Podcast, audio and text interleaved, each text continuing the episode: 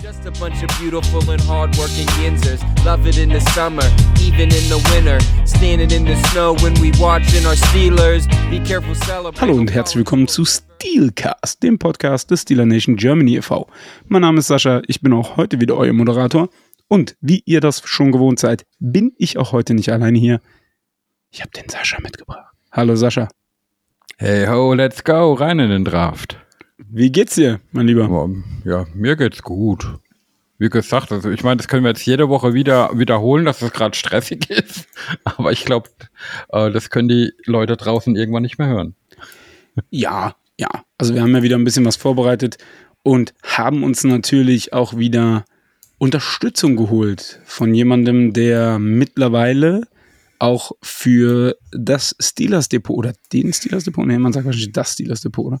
Für Steelers Depot schreibt. Ähm, lieber Jonas, schön, dass wir dich auch heute für diese Folge begeistern konnten, wieder bei uns Gast zu sein. Jetzt, wo du ja quasi von der schreibenden Zunft her, wie nennt man das heute neudeutsch? Fame bist? Nein, Gott. Es, danke für die Blumen, aber äh, ich glaube, das ist dann doch deutlich äh, ja, größer gestellt, als es wirklich ist. Wie gesagt, ich, also für die, ne, die jetzt fragen, ich, Steelers Depot ist bestimmt vielen Begriff. Da habe ich inzwischen die Chance bekommen, mitzuschreiben an den äh, Profilen.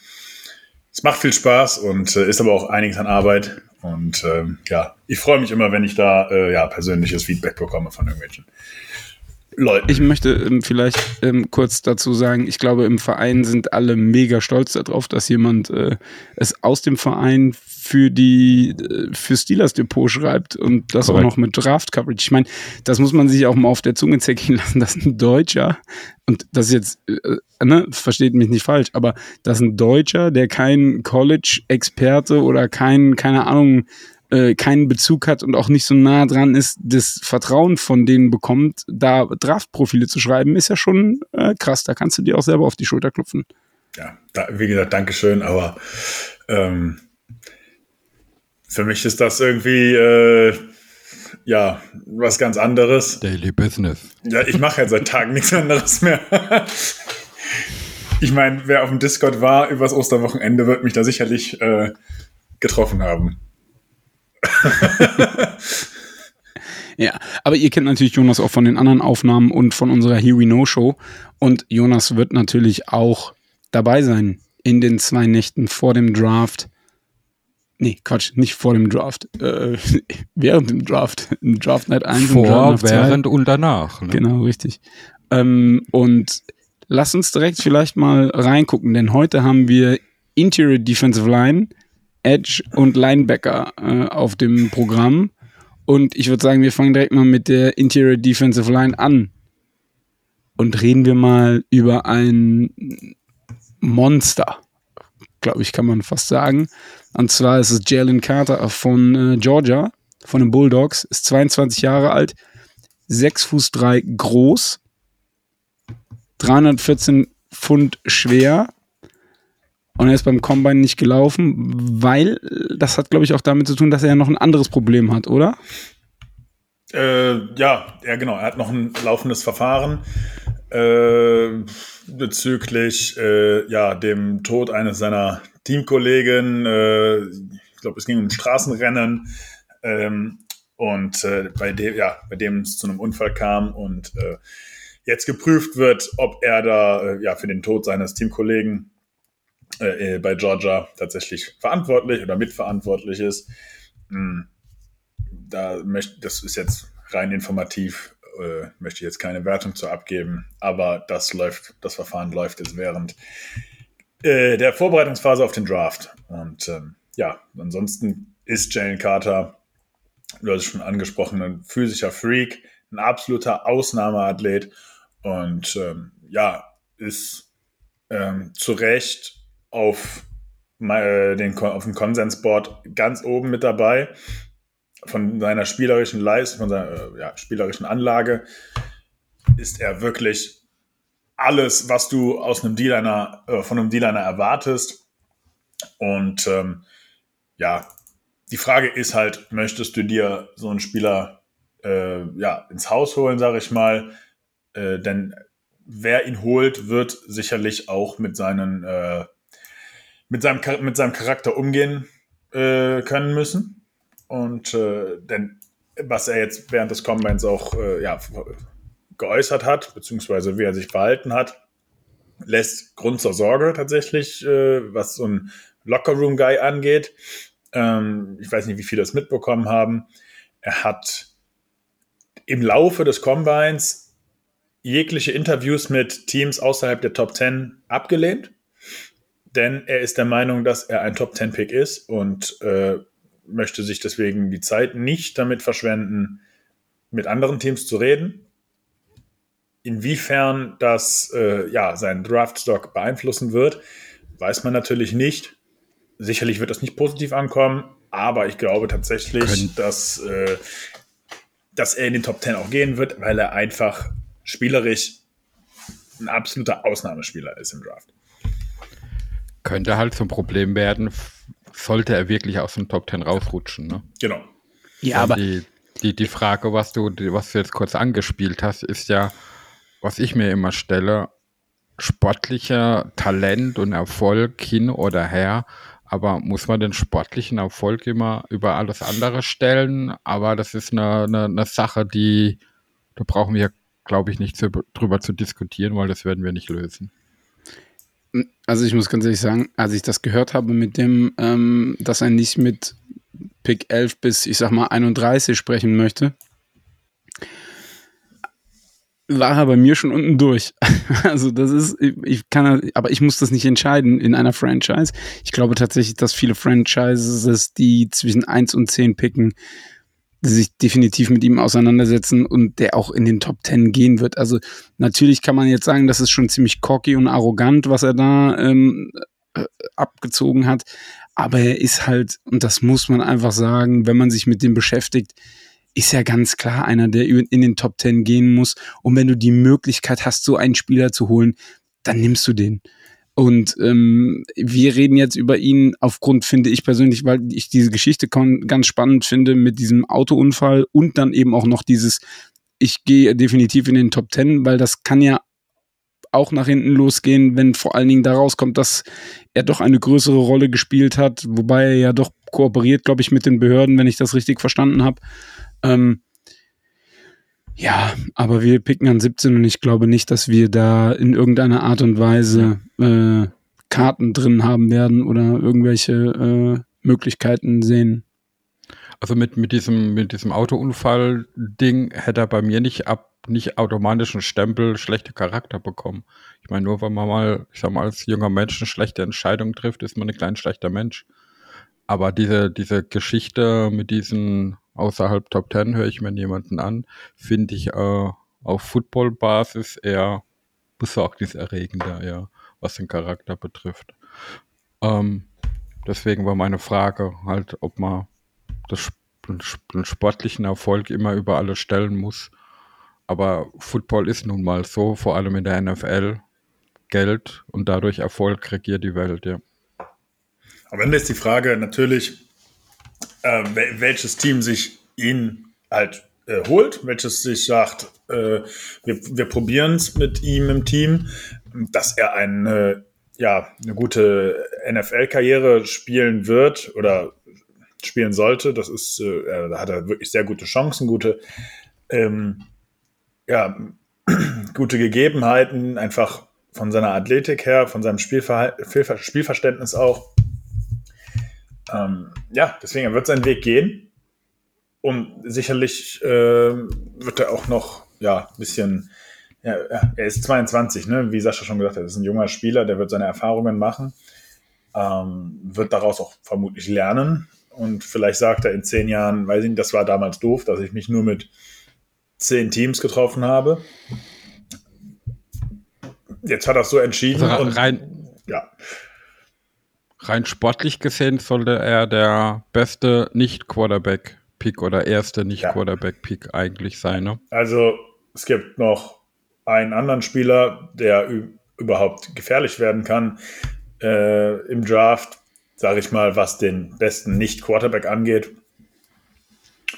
Liegt der, also diese Bewertung nicht Quarterback liegt einfach daran, dass natürlich im Quarterback der, der Quarterback-Position an sich besonderes äh, Aufmerk äh, ja, auf, besondere Aufmerksamkeit geschenkt wird und äh, dass der besonders viel wert ist. Deswegen ist es zum Beispiel bei mir auch so, dass ein Quarterback auf Nummer 1 auf dem Big Board steht, was aber äh, den, das reine Spielerische angeht, beziehungsweise ähm, das, ich sage mal, reine Können als Spieler, ist tatsächlich Jalen Carter bei den Top 2 dabei und die, den anderen Spieler werden wir später auch noch besprechen, denke ich mal.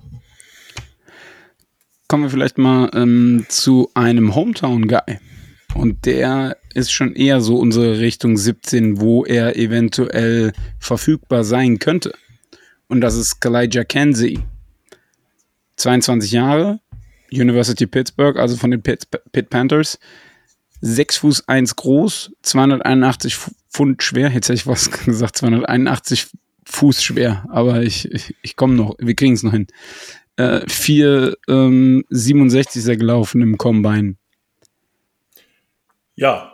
Aber das erste, was mir direkt aufgefallen ist, als ich die reinen Stats gesehen habe, ist, dass er mit 6 Fuß 1 ganz schön klein ist für einen äh, Interior Defensive Liner, wenn ich überlege, was da so ihm eventuell sich entgegenstellt, oder? Ja, ich denke, das wird auch ja, Grund zur Sorge sein. Die Sorge ist irgendwo berechtigt, denn er ist deutlich kleiner als alle seine, ja, einerseits Gegenspieler, andererseits auch ja, Konkurrenten, sage ich mal, in der Klasse. Mhm. Und nicht nur kleiner, ne? Ja, auch leichter. Ist er dadurch auch viel Richtig. leichter natürlich. Ja. Also ähm, er ist teilweise leichter als mancher Edge Rusher. Und ähm, er kriegt das tatsächlich dann doch ganz gut übersetzt in sein Spiel, zumindest am College. Natürlich, Pitt, ja, ist Power 5, äh, ist ein Power 5 College, aber äh, ist natürlich jetzt auch nicht äh, auf dem SEC-Level, wo Georgia oder hm, LSU, Alabama spielen. Deswegen, also gegen die Gegner, die er in Pittsburgh hatte, hat es gut, ähm, ja, kam es gut rüber. Ich habe ihn auch in der ersten Runde dann noch, ähm, weil er einfach mit seinen Anlagen ähm, dann doch deutlich ja, athletischer ist und äh, die auch gut ja, umsetzt. Hm, ich habe halt wirkliche Sorgen, was seine Größe angeht und generell die ähm, ja, physischen äh, Gegebenheiten. Ja, er ist da extrem limitiert. Er ist aber äh, sehr, wie soll man das sagen? Er ist ein Unruhepol. Ja, das heißt, er ist ständig in Bewegung als D-Liner. Er ist, er versucht sich immer aus den Blocks zu lösen. Und äh, weil er natürlich weiß, dass er irgendwo besser sein muss. Ja? Und das löst er natürlich über seine Athletik. Er ist auch mit seiner, durch seine Größe auf einem sehr natürlichen Pad-Level unterwegs. Das heißt, er arbeitet viel von unten heraus, aus den Füßen, äh, beziehungsweise aus den Beinen, äh, wo er sehr kräftig ist und äh, so auch einen ganz guten Winkel hat, um äh, Offensive Liner irgendwie äh, ja, aus, der, aus der Balance zu bekommen. Und ähm, ja, arbeitet wirklich sehr gut mit den Händen und das ist das, was ich in einem D-Liner auch eigentlich ähm, sehen will, beziehungsweise wo ich besonders darauf achte, was ähm, ja dann wirklich nochmal die Top-D-Liner ausmacht. Und ähm, das heißt, er ist kontinuierlich in der Bewegung mit den Händen, arbeitet gegen den Center meistens und äh, wird die Arme los, die Hände los, kann da äh, dann gut ansetzen. Sein Rip-Move habe ich mir aufgeschrieben, der ist besonders, äh, ja, besonders kräftig, den, mit dem zieht er durch. Also wenn er mit wirklich mit der Schulter bzw. mit dem Arm äh, unter, unter dem Spieler äh, ja, durchrippt. Und äh, da bin ich tatsächlich gespannt, wie er das in die NFL äh, ja, übersetzt bekommt. Ich sehe ihn tatsächlich sowohl als 4-3 ähm, Defensive Tackle als auch ähm, in einem als 3-4 Defensive End, also in einer Dreier-Technik zum Beispiel. Okay, gehen wir mal zu einem weiteren Prospect und zwar Wisconsin. Und mit dem College haben wir ja eigentlich auch ganz gute Erfahrungen gemacht. Wir kommen auch gleich, glaube ich, noch zu einem anderen Wisconsin äh, Prospect. Ja. Ähm, Dazu dann aber gleich mehr. Ähm, für die, die es nicht wissen, Wisconsin ist das äh, College, von dem ein gewisser TJ Watt ähm, kommt. Aber gehen wir mal zu Keanu Benton. 21 Jahre, 6 Fuß 4 groß, 309 Pfund schwer und der ist ein 508 gelaufen. Da sieht man schon den Unterschied. Also, ne, drei Inches größer, äh, 20 Pfund, ja, gut, ja, mehr sogar, 28 Pfund mehr und dann bist du halt eben auch mal direkt ein paar Schritte langsamer. Ja, richtig. Also, Benton ist nochmal ein ganz anderer Spieler als Kalijah Kenzie. Allein durch äh, seine Größe schon. Ich finde ihn besonders gut als Interior Lineman, also als Nose Tackle fände ich ihn tatsächlich wirklich gut, denn ähm, er ja frisst tatsächlich Blocks. Ich habe seinen Spielstil als unsexy tatsächlich aufgeschrieben. Das heißt, er wird nicht auf dem, Stat, dir auf dem Statsheet entgegenspringen, aber er ist besonders wichtig im, in der Arbeit gegen die Offensive Line. Ja? Also er frisst die Double Moves, äh, nicht Double Moves, er frisst die Double Teams. Wo, also, wo, wo bei einem Aaron Donald ja immer gesagt wird, der, äh, äh, der, das ist unfair, weil der so viele äh, Triple-Double Teams kriegt. So, und er ist einfach durch seine, äh, ja, weil er schon, ich sag mal, Monster von Spieler ist, so ein Berg, äh, braucht es häufig zwei O-Liner, um ihn zu blocken. Ansonsten hat er einen sehr guten Power Move oder einen Power Rush, äh, arbeitet im, durch, durch seinen Gegenspieler durch in die Pocket hinein. Und äh, das gibt natürlich dann den äh, Spielern um ihn herum und blitzenden Linebackern einfach die Chance und mehr Platz, um zum Quarterback zu kommen oder auch mal äh, ja, den Run zu stoppen. Ja, generell gegen, gegen den Run fand ich ihn besonders gut. Er hält die Gaps klein, er kontrolliert beide A-Gaps, also sowohl also beide Gaps neben dem Center, für die er als Nose Tackle besonders verantwortlich ist. Mhm. Das Schöne finde ich halt aus einer Steelers Sicht, dass die Wisconsin Badgers eine Defense spielen, die den Steelers tatsächlich sehr, sehr nah, ja, sehr nahe liegt, ja. Oder sehr nahe kommt. Denn äh, die spielen auch in der 3-4 mit, äh, ja, sehr athletischen äh, Outside Linebackern, wo wir gleich nochmal zu kommen und äh, dann diesen kla drei klassischen Linemen, äh, wo einer als Nose Tackle wirklich aufgestellt ist in der Nuller-Technik, also Heads up mit dem Center und äh, ja, zwei Defensive Tackles oder Defensive Ends, die in der Dreier-Technik spielen, eventuell auch mal weiter rausrücken noch. Hm. Das ist, da kann man tatsächlich ganz gut sehen, wie das, äh, wie sich das zumindest bei den Steelers äh, verhalten würde. Und ich könnte mir vorstellen, dass Benton von Tag 1 mit in die D-Line-Rotation sofort reinkommt und da auch äh, von Tag 1 Plays bekommt. Als äh, Nose Tackle, ich sehe ihn auch als besten Nose Tackle, den wir dann hätten. Ähm, das Problem für mich ist, dass ein reiner Nose Tackle äh, für mich nicht besonders viel Value hat. Deswegen ist er auch tiefer auf meinem Board, als ähm, ihn so mancher hat. Also ich habe ihn jetzt in Runde 5. Mhm. Mhm. Aber ich finde ihn trotzdem, ich finde ihn trotzdem sehr attraktiv, was äh, ja, den Scheme Fit angeht. Was, was mich bei ihm interessiert hat, ist, ähm, und das hat auch dann mit seinem College zu tun, er scheint mir einen, sehr, sehr guten Motor zu haben. Bedeutet halt, ähm, er gibt während dem Spielzug nicht auf, er hasselt bis zum Ende, bis die, eben der Spielzug zu Ende ist. Und das kennen wir ja auch von TJ Watt. Ist das etwas, das bei Wisconsin explizit drauf geachtet wird, dass die Leute das haben? Hast du da Erfahrungswerte mit anderen Spielern auch oder ist es jetzt reiner Zufall? Äh, ich, für die Spieler, die ich geguckt habe aus Wisconsin, aus der Front Seven, da kann ich das eigentlich für jeden so bestätigen, dass die mit ihrem Motor meistens auffallen. Ob das jetzt eine Sache des ähm, äh, Coachings ist oder äh, ob die besonders viel Wert darauf legen, wenn sie Highschool-Spieler ähm, scouten, das kann ich jetzt nicht sagen, aber tatsächlich fällt mir Wisconsin ja. immer wieder mit ähm, ja, High Motor Plays auf oder Playern.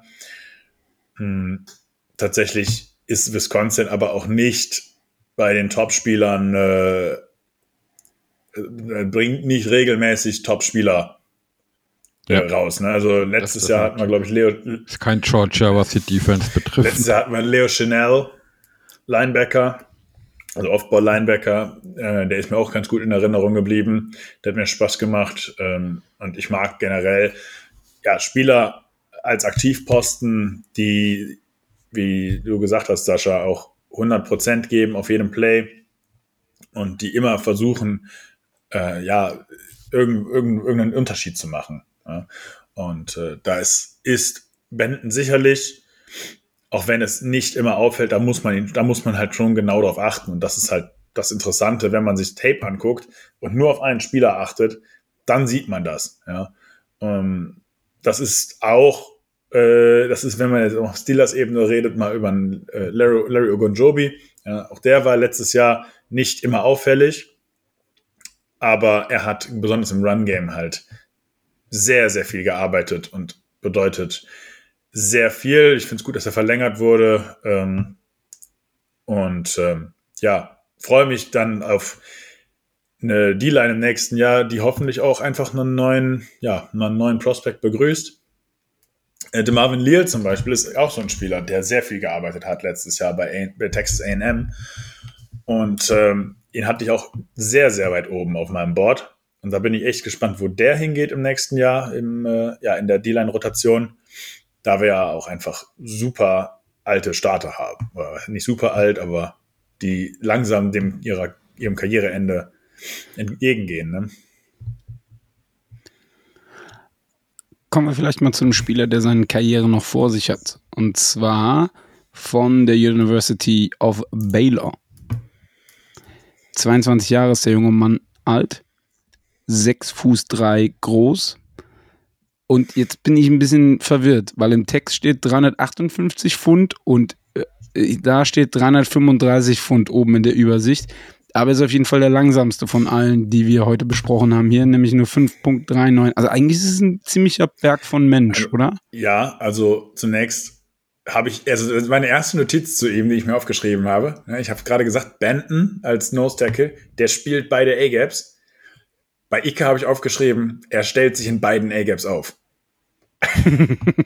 ja, also unglaublicher Fels tatsächlich da an der D-Line. Ähm, wo kommt der Unterschied her? Er wurde beim Combine mit 335 Pfund gemessen. Äh, während der Saison lag er bei 358 Pfund und ähm, das ist dann tatsächlich Geschmackssache, ob man jetzt das letzte offizielle Measurement nimmt, was jetzt in dem Fall der Combine bzw. der Pro Day wäre, oder ob man die Saisonwert, Saisonwerte nimmt. Und ich bin da persönlich immer eigentlich bei den Saisonwerten, weil so hat er gespielt. Äh, das war seine Spielsize sein, und auch sein Spielgewicht. 358 Pfund während er sich natürlich beim Combine ähm, ja das auch sicher so möglich darauf vorbereiten kann, dass er vielleicht noch mal ein bisschen abspeckt oder ähnliches. Ja? Äh, ähnliche Gewichtsdiskussionen gab es ja bei äh, Bryce Young auch. Und ich, ja, ich weiß von nichts, aber man vermutet ja, dass er alles dafür getan haben soll, dass er über die 200 Pfund kommt. Und ähm, die äh, ja, Season, die Season bzw. In-Season-Stats äh, sind da tatsächlich mein, für, meinem, für meinen Geschmack ausschlaggebender bzw. Äh, aussagekräftiger. So, und er ist jetzt fast 360 Pfund schwer. Das ähm, kriegt man tatsächlich nicht einfach mal rausgeschoben aus dem Gap. Er ist mit der Größe auch deutlich, deutlich vor allen anderen. Es gibt noch ähnlich große Nose Tackles und äh, ja, Defensive Tackles, aber er steht da wirklich nochmal mit, also ich habe lange nichts Schwereres gesehen als äh, Siaki Ika. Und ähm, das Interessante ist halt, dass er bei Baylor ähm, auch sehr athletisch gespielt hat. Für seine Size natürlich. Er ist natürlich jetzt nicht äh, den O-Linern weggerannt, natürlich nicht, aber er kam sehr gut aus den Blocks raus, äh, also aus ähm, äh, relativ explosiv, relativ quick, kommt er tatsächlich beim Snap weg und äh, ist dann auch mit seinen Händen immer dabei, die äh, gegen, den, gegen die anderen Linemen ein, einzusetzen, also gegen die Offensive Linemen. Und äh, das hat mir besonders gut gefallen. Fraglich ist halt, ähm, er wurde viel rausrotiert.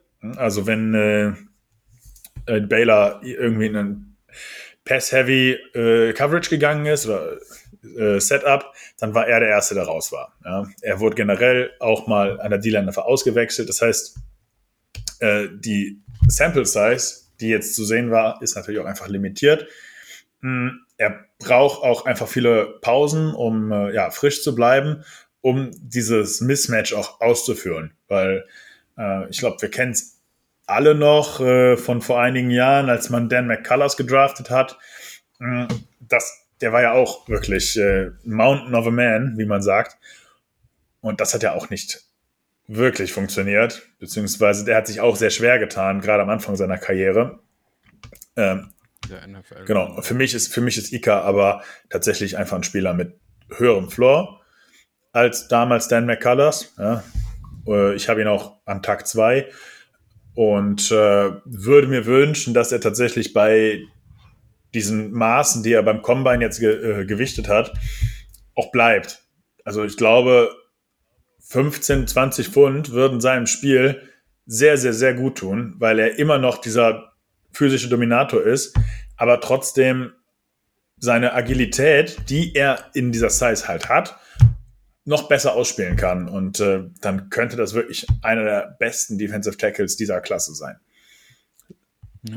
Ich meine, erfahrungsgemäß ist ja, wenn, wenn ein Nose Tackle quick ist, also diese, diese, diese Schnelligkeit hat, gerade auch im ersten Step, generiert es ja immer Probleme für, für eine O-Line. Wenn er da noch die Size dazu hat, ist es umso schlimmer. Aber jetzt mal, wenn man rein auf Nose Tackle den Spieler sieht, äh, wen von den beiden, also Benton oder Ika, hättest du lieber in deinem Team? Leicht, also rein nach meinem Board, Ika. also ich habe Ika über Benton, ja. Ähm, aber sicherlich für die Position kommen beide in Frage. Ähm, Benton könnte man tatsächlich, also der Benton würde ich ohne Kopfschmerzen mit in die Rotation sofort aufnehmen. Wie sehr sich Ika, äh, ja, wie Ika, wie schwer Ika sich tun wird, in die NFL äh, zu kommen und da mit seinem Spielstil anzukommen, kann ich tatsächlich schwer voraussagen. Aber für mich ist er hat das höhere Potenzial wie Benton, sagen wir mal. Ich, so. ich stocke jetzt, weil äh, es gibt immer wieder die Diskussion und äh, ich weiß auch, dass ihr nicht Fans davon seid, aber Ceiling? Ceiling geht's es um geht Ceiling? um Ceiling. Ika hat deutlich mehr Ceiling. Ja. Okay, super. Kommen wir zu den äh, Edge. Äh. deutlich höheres Ceiling und mehr Upside. Super. Ähm, Gut, dann haben wir die, die Interior Defensive Liner ja abgehakt. Kommen wir zu einer Position, die die Steelers ja doch, oder auf der die Steelers ja doch schon den ein oder anderen Superstar hervorgebracht haben. Und die aktuell auch gar nicht so schlecht, zumindest mal mit dem ersten, mit dem ersten Anzug besetzt ist, mit TJ Watt, den ich gerade eben schon mal angesprochen habe, und Alex Highsmith. Ähm, und da steht ja auch noch eine eventuelle Rückkehr von Bud Dupree im Raum. Aber wir wollen uns trotzdem mal so das ein oder andere Prospect angucken, weil wir natürlich auch uns die Frage stellen müssen, im nächsten Jahr kann man Alex Highsmith halten, weil er wird natürlich auch den ein oder anderen Dollar haben wollen. Generell ist ja Edge Rusher auch eine Position, die bei den Steelers im Draft immer sehr viel ähm, ja, Aufmerksamkeit genießt. Ne? Also, wenn wir uns genau. halt TJ Watt angucken, Bud Dupree, Jarvis Jones vorher, der zwar nicht angekommen ist, aber. Ich wollte gerade, also jetzt, ich wollte, das Fass wollte ich jetzt nicht aufmachen, dass du jetzt gesagt hast, wir waren ja super besetzt mit äh, Bud Dupree und Jarvis Jones. Jarvis nee, Jones. Das hast du jetzt gesagt, also, aber man muss, wenn man sich, an, naja, wenn man sich anschaut, was da rein investiert wurde über die letzten Jahre, äh, dass da einige First-Round-Picks rein, reingeflossen sind, ja. das ja, lieber Jonas, aber ich möchte sagen, dein, der Anfang deines Satzes implizierte gleichzeitig, dass du da eventuell auch meinen könntest, dass wir gut besetzt waren. Das, da, dem wollte ich direkt einen Riegel vorschieben. Ich fand Jarvis Jones super. Wenn er an der Sideline stand. Kommen wir, zu, Ja, nee, aber, aber rein, rein historisch gesehen ist ja diese Position bei den Steelers schon immer wichtig. Ob es jetzt die reinen Outside-Linebacker waren, äh, was ja auch, ich sag mal, zu meiner Hochzeit in den 90ern äh, sehr, sehr dominant war. Und jetzt ist es oft eine Mischung aus Edge und Outside-Linebacker in der modernen NFL. Oft werden ja auch, äh, ich sag mal, College Edge Rusher zu Outlinebacker umgeformt oder umgekehrt. Ähm, diese Position an sich ist für die Steelers sehr, sehr wichtig. Ne? Gut, dass du, gut, dass du 90er gesagt hast. Also, ich hätte das gehabt, du kommst mit ja. Curtin wieder um die Ecke. Nein. Ich, ich, dachte eigentlich auch, ich hätte mit der Anmoderation der äh, Positionsgruppe und den damit verbundenen Superstars, die die Steelers auf der Position hervorgebracht haben, eigentlich alles gesagt. Aber ich finde schön, dass ihr beide jetzt auch nochmal bestätigt habt, dass die Edge dass die Edge-Spieler doch wirklich sehr, sehr wichtig sind für die Steelers. Das war, war, mir auch ein inneres Bedürfnis, glaub, euch beide das einfach nochmal sagen zu alle lassen. Teams besonders wichtig. Egal. Kommen wir zu den Edge-Defendern, die weitaus leichter sind, aber nicht unbedingt viel kleiner als ähm, die Interior Defensive Liner. Aber kommen wir vielleicht mal zum ersten Prospect, und zwar Will McDonald der Vierte von Iowa State, 23 Jahre alt, 6 Fuß 3 groß, 239 Pfund schwer und ist anscheinend beim Combine nicht gelaufen. Mm, wenn ich das richtig mitbekommen hatte, hatte er damals eine Verletzung, beziehungsweise ähm, okay. ja, irgendwelche Wehwehchen, weswegen er nicht gelaufen ist. Und ich hoffe halt, dass er in der NFL oder generell, was sein Football können angeht, besser ist als die ersten drei Will McDonalds. Ähm, Dankeschön. Wenigstens einer lacht. McDonald had a farm. Yeah, ja, ich habe mich, hab mich gemutet, weil ich also, was getrunken habe und habe mich fast den, verschluckt. Den Joke habe ich in den Discord gebracht, hat auch keiner gelacht, ja, mit, mit, der, mit der Farm, ja. Naja, und mit. Man muss dazu jetzt auch sagen, sei mir nicht böse, aber für den Witz bin normalerweise ich in diesem Podcast zuständig. Oh. Ja, ich bin ja ich bin nicht regelmäßig dabei. Also, und der andere Sascha, ja, merkst du selber, ne? Ja, du, du weißt ja, das ist, klappt dann das, manchmal ist nicht. Ist das jetzt ein Diss, dass ich nicht witzig bin? Es ist vielleicht auch, es liegt vielleicht auch damit zusammen, dass du manchmal zu langsam bist, um witzig zu sein. nein, nein, Sascha, es liegt an mir, nicht an wow. dir. Aber wir können Freunde bleiben. Eigentlich liegt es an euch beiden. Möchtest du noch was sagen, Sascha, oder beenden wir nee, gleich? Für, für, heute, für, für heute habe ich genug. Habe ich mir gedacht. Sagen wir, sag, so, dann sollen wir, sollen wir mal auf die Farm gehen und uns mal angucken, was wir da so für Tiere finden. Ja, ne? schauen wir mal nach den Chicken. ich bitte darum, lass uns über Will McDonald the Fourth sprechen. Ja, Will McDonald ist ein wahnsinnig spaßiger Spieler. Äh, super athletisch, also wirklicher Freak, was das angeht. Also nichts für mich. Nee, äh, das Problem, es gibt, also, ah, es gibt ein ganz großes Problem in seinem Game Tape. Und das ist tatsächlich, wie Iowa State ihn eingesetzt hat. Wir haben jetzt gerade schon über ein paar D-Liner gesprochen. Äh, wir hatten ein paar Mal erwähnt jetzt auch, dass es eventuell ähm, ja auch äh, Defensive Ends in der 3-4 sein könnten, bei den D-Linern, wie gesagt.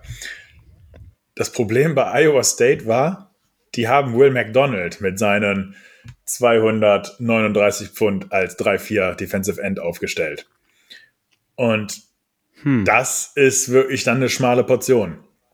Und äh, generell ist er tatsächlich als Edge Rusher, als reiner Edge Rusher, wenn er denn keine ähm, Aufgaben in Run Defense bekommt, dann ist er wahnsinnig, äh, wahnsinnig weit oben mit dabei. Ja? Und ähm, ich finde auch, dass er von 2021 zu 22 nochmal einen richtigen Sprung gemacht hat. Und ähm, er ist wahnsinnig schnell. Also er ist jetzt nicht gelaufen. Ich weiß auch nicht, was er beim Pro Day gelaufen ist, aber im Game Tape kann ich euch sagen, ist der wirklich ganz vorne mit dabei. Ähm, er hat einen wirklich tödlichen Spin-Move. Ja, den bringt er auch aus der 3-4 immer und immer wieder an, auch wenn es nichts bringt. Manchmal brotlose Kunst, aber den kann er wie kein zweiter. Und äh, was er halt noch lernen muss, ist seine Hände einzusetzen und mehr mit den Füßen zu arbeiten. Ja, der hat diesen einen Trick, äh, diesen, und den macht er super, aber er könnte äh, nach, für meinen Geschmack noch häufiger einfach mal die Schulter runternehmen, diese, diese Bender-Qualitäten äh, mit in sein Spiel einnehmen. Also Bend ist klassisch das, was, also, was TJ Watt immer wieder macht. Ja? Die Schulter runternehmen, sich in den Offensive Tackle reinlegen und ähm, ja, die, die, die Kurve möglichst eng nehmen, um unterm Offensive Tackle quasi, an, um an der Außenseite des Offensive Tackles vorbeizukommen, um damit dann zum Quarterback zu kommen. Das wäre eigentlich der Spielstil, wo ich Will McDonald sehen würde, was er mir aber zu wenig gezeigt hat. Und ähm, ist natürlich auch schwierig aus einer 3-4 äh, also aus einer 3-4 äh, als Defensive End, wo er äh, ja viel in der Dreier-Technik, also äh, ja, Inside vom äh, Tackle, beziehungsweise auch in der Vierer-Technik Heads Up vom Offensive Tackle spielt. Da ist es natürlich schwierig, dann wirklich rumzukommen. Er hat dann auch viel ähm, Verantwortung für das B-Gap gehabt, also zwischen äh, Guards und Tackles. Und ich wiederhole mich da, wenn er eine, eine Reihe zurückgezogen äh, wird, also quasi in die Linebacker-Reihe, Outside Linebacker, dann ähm, kann er ganz entspannt das Outside Contain spielen, ist da vermutlich immer wieder eine Gefahr äh, im Backfield. Und was für uns ja auch noch interessant ist bei den Steelers, wie sieht's aus mit äh, Coverage-Qualitäten? Ja? Kann er auch mal äh, zurückdroppen, in, eine, in, eine, in, die Flat Coverage gehen oder eine Hook to Curl. Und äh, das hat er bei Iowa State dann auch angeboten. Und äh, deswegen finde ich das einen wahnsinnig interessanten Namen für die Steelers. Und äh, die haben sich ja in der Zwischenzeit auch schon mit ihm getroffen, äh, mehrmals interviewt. Und äh, ich wäre wirklich nicht überrascht, wenn wir an Tag zwei seinen Namen ja dann bei Schwarz und Gold sehen. Ja, du, du, du hast jetzt angedeutet, dass er von Iowa State nicht immer optimal eingesetzt wurde, so verstehe ich das zumindest. Aber auf der anderen Seite kann so eine, ich sage es mal, Vielseitigkeit für den Next Level natürlich auch ein Vorteil sein. Ne? Ja, sicher. Also mh, hm, er hat ja natürlich jetzt. Man muss halt die Leistung bestätigen auf dieser vielseitigen Position. Ja, ich meine, es kommt ihm auch irgendwo dann zugute. Ist es dann jetzt natürlich gewohnt, gegen deutlich schwerere, größere Spieler zu spielen, ähm, da sich da durchzusetzen. Und äh, ich finde auch, dass er ganz gute Qualitäten auch in der Run-Defense hat, ähm, die du in dieser Klasse tatsächlich nicht bei jedem Spieler siehst. Ja. Ähm, deswegen, wenn er seine, seine Technik, wie gesagt, da ist er noch roh, Füße, Hände, da gibt mir dann noch ein bisschen mehr. Ansonsten ist er von der Spielanlage wirklich äh, gut aufgesetzt, aufgestellt und ähm, kann tatsächlich, wir haben es jetzt gesagt, Alex Highsmith nächstes Jahr, Contract Year, äh, dann in einem Jahr wirklich soweit sein, dass man sagt, okay, den schmeißen wir jetzt da rein. Ja. Okay. Kommen wir mal zu einem Spieler, der mir sehr viel Spaß gemacht hat. Und zwar von der University of Louisiana, von LSU. BJ Ojulari. Louisiana State. Louisiana State, ja. Okay, Entschuldigung. 21 Jahre alt, 6 Fuß 2 groß, 248 Pfund schwer. Und was mir da auch direkt aufgefallen ist, ist, der ist fast drei Jahre jünger als Will McDonald.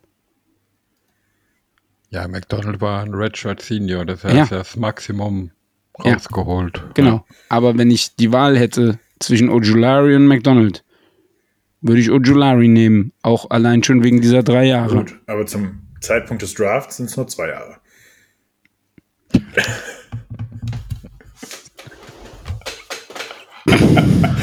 Jetzt fängt das wieder an. Übrigens, die, ich erwähne das nochmal für alle Statistik-Nerds unter euch. Das sind die offiziellen Zahlen, die ich von PFF habe. Wenn die nicht stimmen, wendet euch bitte an euren PFF-Dealer des Vertrauens. Aber kommen Aber wir zurück gesehen, zu Ojulari. Dass Anthony Richardson nicht alles stimmt, ne? Aber naja. Kommen wir zurück zu Ojulari. Ja, du hast schon gesagt, du bist großer Fan von ihm. Und ja, ähm, definitiv. Das kann ich absolut bestätigen. Und äh, sein Bruder spielt ja schon in der Liga, Aziz. Und äh, der hat mir auch damals wahnsinnig viel Spaß gemacht, als er aus Georgia gekommen ist. Ähm, es wird interessant zu sehen sein, ob die Ojularis eventuell so eine neue Edge-Dynastie in der Liga sein können. Das bleibt, äh, bleibt, abzuwa äh, bleibt abzusehen. Aber erstmal muss ich zu BJ sagen, dass er als Edge Rusher, als reiner Edge Rusher sehr, sehr hohe und gute Qualitäten hat. Ich sehe ihn als möglichen, als, als fit für jedes einzelne NFL-Team. Er kann sowohl 3-4 Outside Linebacker als auch 4-3 ähm, Edge Rush, äh, 4-3 Defensive End spielen, was erstmal äh, natürlich sehr gut ist. Ja? Also sowohl mit der, Hand, mit der Hand auf dem Boden als auch aus dem Two-Point-Stand.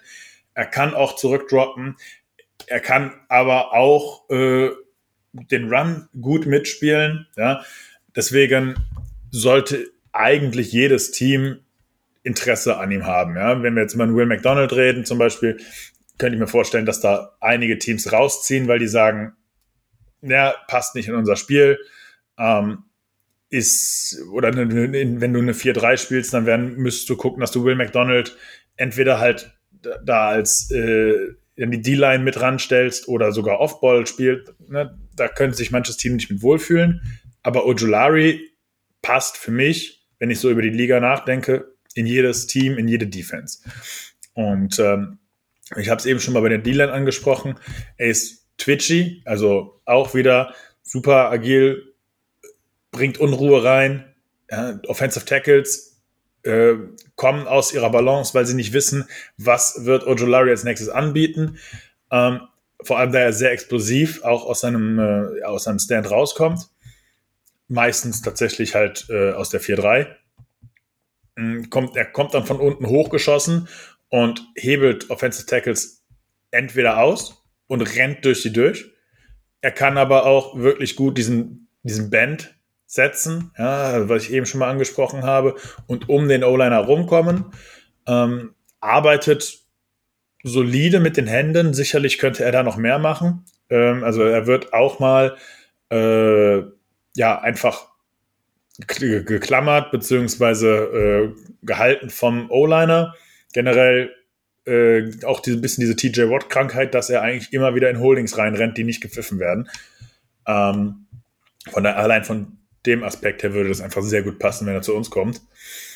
Und ähm, ja, er ist für mich ein athletischer Freak, der eigentlich alles spielen kann, außer Nose Tackle vielleicht. Und ähm, von daher, ich, ich will nicht sagen, dass ich mich in, seine, in sein Spiel verliebt habe, aber das kommt ihm schon ziemlich nah. Und vor allem, ich habe es eben schon mal angesprochen, er ist, ich mag es, wenn Spieler sehr aktiv arbeiten, sehr aktiv sind, ähm, immer auf jedem Play einen Unterschied machen wollen. Und das ist Ojolari mehr als jeder andere in dieser Klasse. Und ähm, ja, das, deswegen habe ich den aktuell als äh, meinen Edge Rusher Nummer 3. Das heißt, rund, rundentechnisch, wo hätte man eine Chance auf den? Ähm, sicher, also wir müssten ihn an Pick 17 ziehen. Für mich ist er ein. Okay. Ja, Top 20, Top 25 Pick. Ist dann aber für die Needs, die wir haben, doch dann eher vielleicht ein bisschen unwahrscheinlicher oder? Ähm, ich, weiß, ich weiß es nicht, das ist eine Frage. Ja. Weil als ersten Pick and Edge äh, sehe ich jetzt nicht, nicht wirklich, weil auch. wir keinen Starter in dem Sinne brauchen. So, also, Spieler, also Spieler können natürlich auch immer fallen. Wir sind ja an 31 wieder dran. Also auch das wäre irgendwo eine Reichweite für so einen Spieler. Ähm, aber ich glaube tatsächlich, dass sich da ein Team, äh, einfach weil er einen groß, großen, äh, ja, viele Teams hat, die ihn die seinen Spielstil vermutlich gut finden, dass er auch, also er wird, okay. ich glaube nicht, dass, also was ich sagen will, er glaubt nicht, dass er fallen wird, ja, aber möglich ist es immer. Und was noch dazu kommt, wir wissen ja auch nicht, was im Draft passiert. Das sage ich immer wieder. Ähm, viele sagen, ja, hier ist, die behandeln diese Picks, als wären sie in Stein gemeißelt. Dieses 17, 31, 49. Aber es gibt Trades. Ja? Man kann hochgehen, man kann runtergehen. Äh, wir haben es im letzten Jahr gesehen. Wide Receiver Trades en masse. Ja, ein Hollywood Brown ist auf einmal woanders. Wir haben äh, AJ Brown, der die Titans verlässt. Ja, auf ein, äh, die Titans hätten letztes Jahr auch nicht gesagt, hätten es auch nicht für möglich gehalten, dass die Traylon Burks in Runde 1 ziehen werden. Äh, aber auf einmal fehlt der beste Receiver. Ja, und äh, ich möchte jetzt keine Spekulation hier anheizen, aber im Draft ist immer alles möglich. Und äh, wenn wir jetzt sagen, in einem Contract Year, wir traden einen Alex Highsmith, weil wir ein gutes Angebot bekommen, äh, dann ist der Need natürlich auf einmal da. Dann fehlt ja auf einmal ein Starter. Und dann musst du, dann musst du auf einmal an 17 handeln. Und äh, deswegen sollte man aus meiner Sicht äh, Ojulari nicht aus den Augen verlieren. Äh, vor allem, weil wir an Tag 1, also sollten wir jetzt an 17 gepickt haben, äh, und er sollte jetzt irgendwie runterfallen, könnten wir natürlich von 32, äh, ja, von 32 auch nochmal äh, in die erste Runde reintraden. Das wäre ja ohne weiteres möglich. Und ähm, ich halte es nicht für ausgeschlossen, dass wir äh, mit den ersten beiden oder mit dem zweiten Pick, mit dem ersten vielleicht eher nicht, aber mit dem zweiten Pick einen Edge Rusher ziehen. Vor allem, wenn man betrachtet, wie wichtig den Steelers ihre Edge Rusher sind. Ja, vor, vor allem, um nicht, ich möchte da nicht weiter Feuer reingießen in solche, ich sag mal, Spekulationen, was Trades und so betrifft. Aber man muss schon sagen, wenn man auch jetzt die ganze Offseason der Steelers verfolgt, dass äh, selbst da schon weit aggressiver wie bisher gearbeitet wird vom neuen Front Office. Und das macht es natürlich für uns umso ja, schwieriger, Dinge vorauszusehen, was passieren könnte. Wobei man, man muss dazu aber auch wirklich sagen, wir haben einen First Rounder, zwei Second Rounder, einen Third Rounder, einen in der vierten Runde und dann zwei Siebtrunden-Picks. Ich sehe Stand jetzt nicht ein Szenario, wo wir mit den ersten drei Picks, die wir haben, irgendwie hochgehen. Eher, je nachdem wie das Board fällt, dass man runtergeht. Aber das ist vielleicht ein Thema für einen späteren Zeitpunkt im Draft, weil wir natürlich auch nicht wissen, was bis zum Draft noch alles passiert. Ja. Aber und deswegen würde ich sagen, ja. Um das jetzt nochmal kurz aufzufassen, ich hatte jetzt Alex Highsmith und irgendwelche Trade-Gerüchte angesprochen. Das existiert nicht und ich will das auch nicht da in, Nein, war in nur ein Welt, Beispiel. Äh, setzen. Ja. Äh, Im Draft kann immer alles passieren und ähm, wir hätten, wie gesagt, letztes Jahr hätte niemand damit gerechnet, dass auf einmal die Wide Receiver getradet werden, weil sich die, weil die Teams auf einmal Angst davor hatten, äh, Receiver in ihrem Contract hier äh, zu verlängern. Und ähm, wer sagt denn, dass das jetzt nicht auf, auf eine andere Position ähm, zutreffen kann? Und wenn, und wenn wir dann dabei sind und sagen, wir kriegen hier ein gutes Angebot für irgendeinen Spieler, dann ändert das auf einmal die gesamte Draft-Strategie. Und ähm, nur weil wir jetzt andere oder wichtigere, höhere Needs haben, siehst wie du willst, als Edge Rusher, sollte man trotzdem äh, die, die, diese Edge-Spieler aus Runde 1 nicht ausschließen, ähm, nur weil man die Stand jetzt äh, gerade nicht braucht, beziehungsweise andere Needs wichtiger sind. Oder was ist denn zum Beispiel, wenn einer aus der Top 10 auf einmal runterfällt? Dann musst du vielleicht an 17 doch zuschlagen, weil du sagst, okay, ähm, den, äh, den, den hätten wir niemals bei uns gesehen. Ja, ja, das bin, bin ich ja voll bei dir. Und das ist ja auch der Punkt. Ich meine, man hat gewisse Needs im Team, aber wie du schon oft erwähnt hast, kommt ja auch darauf an, wie die Picks fallen. Wenn ich einen Top-Need habe, das, das ich aber zu dem Zeitpunkt, wo ich zum Pick dran bin, nicht ausreichend bedienen kann, dann muss ich halt was anderes tun. Das ist natürlich auch logisch. Die Sache ist, kommt natürlich auch dazu, wir sagen, das sind unsere Needs. Aber wir wissen nicht, wie, wir wissen nicht, wie ja. die äh, Franchise tatsächlich ja, Offensive Tackle und Cornerback bewertet. Um ja. sie jetzt mal halt anzusprechen. Und ähm, ja. ja, wenn, an, wenn, wenn an 17 äh, eventuell die obersten, die besten vier, fünf Cornerbacks weg sind und die besten zwei, drei Tackles, wie auch immer es da hingekommen ist, ja. aber auf einmal, auf einmal hat man vor dir alles abgegrast. So, und dann sage ich persönlich, bevor ich jetzt äh, ne, in diese Adi Burns-Situation komme und sage, oh, jetzt ist mein letzter Cornerback weg, den ich nehmen wollte, ich nehme einfach den nächstbesten, dann orientiere dich woanders hin und guck, was auf anderen Positionen gefallen ist, weil wir sind in einem, wir sind an einem Spot mit Pick 17, wo wir äh, definitiv was zu uns fallen äh, wird. Einfach, es wird entweder ein Quarterback-Run geben, es wird ein Cornerback-Run geben, Offensive Tackle, vielleicht ein Wide Receiver Run, das weiß man nicht, aber dann wird auf anderen Positionen etwas zu uns fallen und das werden wir äh, mit den Lücken, die wir haben im Roster, auf jeden Fall auch installieren können und wirklich gut gebrauchen können. Okay, dann kommen wir mal zum nächsten Prospect. Und es ist wieder ein Prospect von Wisconsin. Nick Herbig, 21 Jahre, 6 Fuß 2 groß, 240 Pfund schwer und er ist im Combine eine 465 gelaufen. Ja, also der ne, vielleicht der nächste Wisconsin Edge Rusher. Ne, wir hatten eben schon mal angesprochen. Eine Defense, die sehr äh, dem der Steelers ähnelt. Und ähm, deswegen könnte ich mir ohne weiteres vorstellen, dass Nick Herbig einer ist, den die Steelers auf dem Zettel haben. Vor allem da sein Bruder Nate inzwischen auch ein Pittsburgh Steeler ist. Äh, seit diesem Jahr ähm, wird man sich sicherlich mit ihm beschäftigen.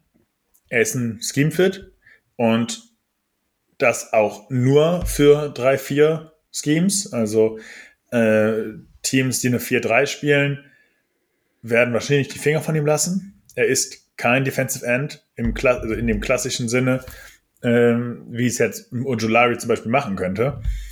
Ähm, ja. er, wenn überhaupt, wäre er ein Off-Ball-Linebacker noch. Äh, die Qualitäten hat er, auf jeden Fall. Ähm, und die, Entschuldigung, wenn ich dich da, da jetzt reingrätsche, aber die, die drei, vier Base-Teams sind stark in der Unterzahl. Der das NFL, ist absolut ne? korrekt. Gut, viele würden jetzt auch sagen, natürlich, es geht immer weiter zur Nickel, ne, mit einer 2-4-5. Es gibt trotzdem immer noch den Unterschied, ob der ähm, D-Liner, äh, ob der Edge Rusher mit an der D-Line steht oder als Linebacker im Linebacker-Stand. Ja? Three-Point-Stand oder äh, Two-Point-Stand. das, das ist erstmal eine Sache vom Winkel, von der Explosivität. Und ähm, für mich ist Herbig ein ganz klassischer Outside-Linebacker und ähm, der halt diese Off-Ball-Qualitäten noch mitbringt in Coverage. Mag ich. Ja, auf jeden Fall. Der arbeitet, wie gesagt, der arbeitet auch kontinuierlich bis zum Ende. Ja. Ist eventuell ein ähm, bisschen zu leicht. Ja, also hat, bringt jetzt nicht die Power mit. Ähm, ja, vom Combine gemessen mit 240, in Season tatsächlich 228 Pfund. Also das ist dieselbe Size wie Terrell Edmonds, wenn ich, jetzt, wenn ich jetzt nicht komplett falsch liege. Ähm, das heißt, er wird tatsächlich kein, dir niemals einen Power, Power Move ansetzen. Er muss mit äh, ja, Speed kommen, ja, diese, diese Moves, die ein Will McDonald teilweise schon hat, ne? Spin Move, äh, Rip Move, aber auch, auch den Band, muss er lernen, noch mehr um den Edge Rush, äh, um den Offensive Tackle herumzukommen. Die, die Kraft, die er mitbringt, ist rein aus, äh, kommt rein aus seiner Speed, diesem klassischen Speed to Power. Ja, also er feuert wirklich aus den Blocks heraus und das ist aber auch das Einzige, was er als Punch setzen kann. Danach kommt nichts mehr. Seine Beine sind dann äh, physisch limitiert, muss ich in dem Fall sagen. Also er wird von Offensive Tackles dann dominiert, sobald er wirklich engaged ist, also äh, im, im Zweikampf mit dem Offensive Tackle. Das heißt, er muss weiter auf Speed bleiben. Und äh, für mich ist er aktuell erstmal ein äh, One-Trick-Pony. Ja? Also er kann nur mit Speed. Da ist nichts anderes drin. Und äh, spielt für mich auch nur Outside Contain. Das heißt, er, du wirst ihn niemals im B-Gap äh, sehen, vielleicht noch im C-Gap, wenn ein Tight mit dabei, mit dabei ist, ja. Ähm, aber er muss auf der Outside bleiben, auf Outside Shoulder, Outside Contain setzen, die Pocket klein machen. Ähm, das heißt, da ist er für mich ein bisschen zu limitiert, was die Arbeit nach innen angeht. Aber wirklich, wenn er droppt in Coverage, äh, einen sehr, ähm, ja, tatsächlich sehr, ja, man sagt immer Fluid Mover, aber da fehlt mir jetzt gerade ein bisschen die Übersetzung. Äh, er macht das alles schon sehr smooth. Er ist ganz im Gegenteil zu einigen anderen Linebackern, auch Off-Ball-Linebackern, ist er da ähm, ja wirklich mit Übersicht unterwegs. Er spielt eigentlich jede Linebacker-Coverage, die man so äh, erwarten kann. Und ähm, ja, für mich ist das jetzt zum Beispiel im Gegensatz zu Ika ein Spieler, der halt noch ein paar Pfund draufsetzen kann.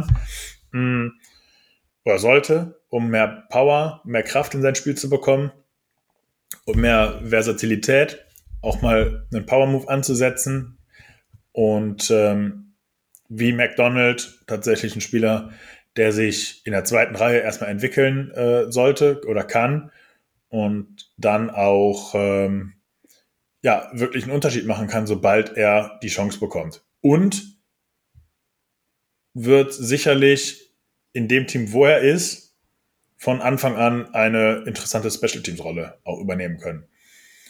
Also was das Thema Punt, ange äh, Punt Return angeht, also äh, da äh, Zehner für die EV-Kasse, wenn er einen Punt blockt. Egal in welchem Team. Und ähm, auch, auch Kickoff-Teams, wie da hat er die Speed, ja, hat die Athletik, ist ein sicherer Tackler. Und ähm, ja, deswegen bin ich gespannt, was bei ihm rauskommt, wo er geht. Ich sehe ihn in Runde 4, weil er diese Speed-Upside hat. Sicherlich braucht er noch ein bisschen Entwicklungspotenzial oder braucht er noch ein bisschen Entwicklung, bevor er aufs Feld kommt. Gut, kommen wir zu einem Spieler von einem College, über das wir, glaube ich, in diesem ganzen Draft-Prozess noch gar nicht gesprochen haben, und zwar über Notre Dame. Es ist Isaiah Foskey, 22 Jahre, 6 Fuß 5 hoch, groß, 264 Pfund schwer und 4,58 samt Combine gelaufen. Das ist doch kein Grund, dich jetzt zu korrigieren. Hoch oder groß, das ist ja alles das, ist ja alles das Gleiche, oder? Na klar, natürlich. Ja, besser 6,5 hoch wie breit, ne? Sag das mal Siaki Ika. Isaiah Foskey ist das Thema Männer. Richtig. Äh, ja, zu Notre Dame. Warum haben wir Notre Dame noch nicht so viel behandelt? Weil die einfach gar nicht so viele Prospects im, im Draft haben, die man äh, ja besprechen müsste. Die waren tatsächlich vergleichsweise schlecht im, in den vergangenen Jahren, oder vor allem im letzten Jahr. Isaiah Foskey ist aber dafür ein Spieler, der in der Defense für mich besonders herausgestochen ist. Und äh, auch wieder ähnlich wie den Ojolari, wieder sehr scheme-versatil. Ja, ich sehe ihn tatsächlich eher auch als Linebacker, aber ich könnte mir auch vorstellen, dass er dieses Defensive End-Thema ähm, auch angehen kann. Sollte also auch wieder auf jedem Board irgendwo präsent sein. Vor allem, da er auch noch etwas roher unterwegs ist als ein Ojolari. Das heißt, Teams könnten ihn auch noch dahin bringen, wo sie ihn haben wollen, beziehungsweise mit ihm noch deutlich mehr machen, äh, meiner Meinung nach. Ähm, er ist wirklich sehr gut mit den Händen, ja, also ist da kontinuierlich am Arbeiten äh, und bringt da auch viele Moves an, um sich äh, auch gegen physischere Offensive Tackles dann äh, durchzusetzen. Besondere Qualität bei ihm ist dieser explosive Antritt er kommt wirklich wie ein Sprinter aus den Blocks heraus und ähm, das macht es unglaublich schwer tatsächlich, diesen Initial ähm, Step zu kontrollieren. Ja? Vor allem, äh, was das Thema Run Defense angeht, wo Offensive Tackle oder O-Liner ja viel nach vorne arbeiten müssen, um natürlich die äh, Gaps frei zu blocken. So, zum Beispiel ein Zone Run äh, macht den O-Linern häufiger Probleme, wenn sie gegen Foskey spielen, weil der einfach äh, ja durch, durch diesen Zone-Block durchtaucht, bevor da überhaupt was passiert, weil O-Liner ja im, im, im komplett äh, äh, im Komplettpaket verschieben müssen. Das heißt, da sorgt er für Unruhe immer und immer wieder, sowohl im Outside-Contain als auch, wie gesagt, wenn er mal einen äh, Move nach innen ansetzt, in der Run-Defense und äh, bringt wirklich dieses Speed, die er mitbringt, auch kräftig in die, also wirklich in den Kontakt herein, bringt Power mit und ähm, ist tatsächlich auch einer mit hohem Motor mal wieder. Ne? Place to the whistle, sagt man immer. Also der wirklich bis abgepfiffen wird, weiterarbeitet. Da wird nicht rausgenommen, da wird nicht Halbgas gegangen. Ja, es gibt ganz andere Spieler. Sobald der Ball an denen vorbeigetragen wurde, dann bleiben die stehen. Und da reden wir nicht von konditionellen Pausen, sondern da reden wir von, ich habe keinen Bock mehr hinterher zu rennen. Und das, das sind dann mhm. für mich auch Red Flags, wo ich sage, das kriegst du nicht mehr, das kriegst du nicht Klar. mehr aus dem Spieler raus, weil jeder kann noch weiterlaufen. Ja? Ansonsten gehörst du an die Sideline und ins äh, äh, Sauerstoffzelt. Ja? ja. Aber Foski, Entschuldigung, ist tatsächlich einer, der immer weiterarbeitet und jetzt ganz im Kontrast einer, der leider nicht immer finisht. Ja? Also im Block-Release gab es einige Szenen, wo er sich eigentlich schon in eine gute Situation gebracht hat, in eine gute Position, wo er äh, den O-Liner aufgedreht hat, äh, der ihn jetzt quasi nur noch von der Seite blocken kann. Und er müsste nur noch seine Hände loswerden, aber da kommt dann nichts mehr. Er, er, er hat eine, im Grunde freien Schuss, freie Schussbahn auf den Quarterback und in die Pocket herein, aber da, da fehlt dann noch der letzte, der letzte Move, um den O-Liner wirklich loszuwerden. Und ich weiß nicht, warum, warum er dann stockt, weil er ist wirklich gut mit den Händen. Und ähm, das ist für mich fraglich, tatsächlich. Ähm, wie gesagt, er ist auch noch ein bisschen roh, was seine Technik angeht. Da könnte er noch, noch mehr tatsächlich rausholen. Aktuell habe ich ihn ähm, mit einer hohen Drittrunden-Grade, also wirklich in der Mitte von Tag 2. Mm. Und ich könnte mir bei ihm aber wirklich vorstellen, dass er, wenn er noch sich deutlich, wenn er sich halt noch mit dieser ganzen Position beschäftigt, dass er dann auch wirklich einer, und das sage ich jetzt bewusst, weil die Edge-Klasse auch richtig gut ist, er könnte einer der besten Edge-Rusher dieser Klasse werden. Okay. Was, was mir bei ihm auffällt, ohne jetzt Tape von ihm gesehen zu haben, er ist halt mit den 6'5, ich sag mal, deutlich größer wie die anderen bisher besprochenen Prospects auf dieser Position. Und erfahrungsgemäß ähm, können College-Spieler nicht immer schon äh, sag mal, diese Vorteile, die diese Größe bringen kann für ihre Position, umsetzen. Ähm, wie, ist, wie ist das bei ihm? Ja, wir Weil kommen ja zum Beispiel durch, durch, durch eine höhere Größe, kommen ja oft auch längere Arme etc. Solche Dinge. Genau. Schließt es ja mit ein dann. Es wird sicherlich interessant zu sehen sein, wie er das auf dem äh, Profi-Level anwendet. Also am College hat es gereicht, ja, was er da macht. Ähm, und du hast jetzt schon gesagt, die sind, große Spieler sind häufig in der Lage, einfach ähm, ja, noch was aus ihrer Größe rauszuholen oder können das noch nicht so ganz kontrollieren. Und auch er, ähm, ja, ist noch nicht bei 100 Prozent, was seine körperlichen Fähigkeiten angeht, meiner Meinung nach. So wirkt es zumindest für mich auf dem Game Tape. Ja. Für mich. Äh, er tut sich aber nicht selbst limitieren, dadurch, dass er, ich sag mal, unbehende wirkt. Nee, nee, also in dem, was er macht, äh, er, also er weiß schon, wie er es macht tatsächlich. Äh, und ähm, ich glaube trotzdem, dass da noch mehr Potenzial ist, um es besser zu machen oder okay. äh, variabler zu sein. Ja.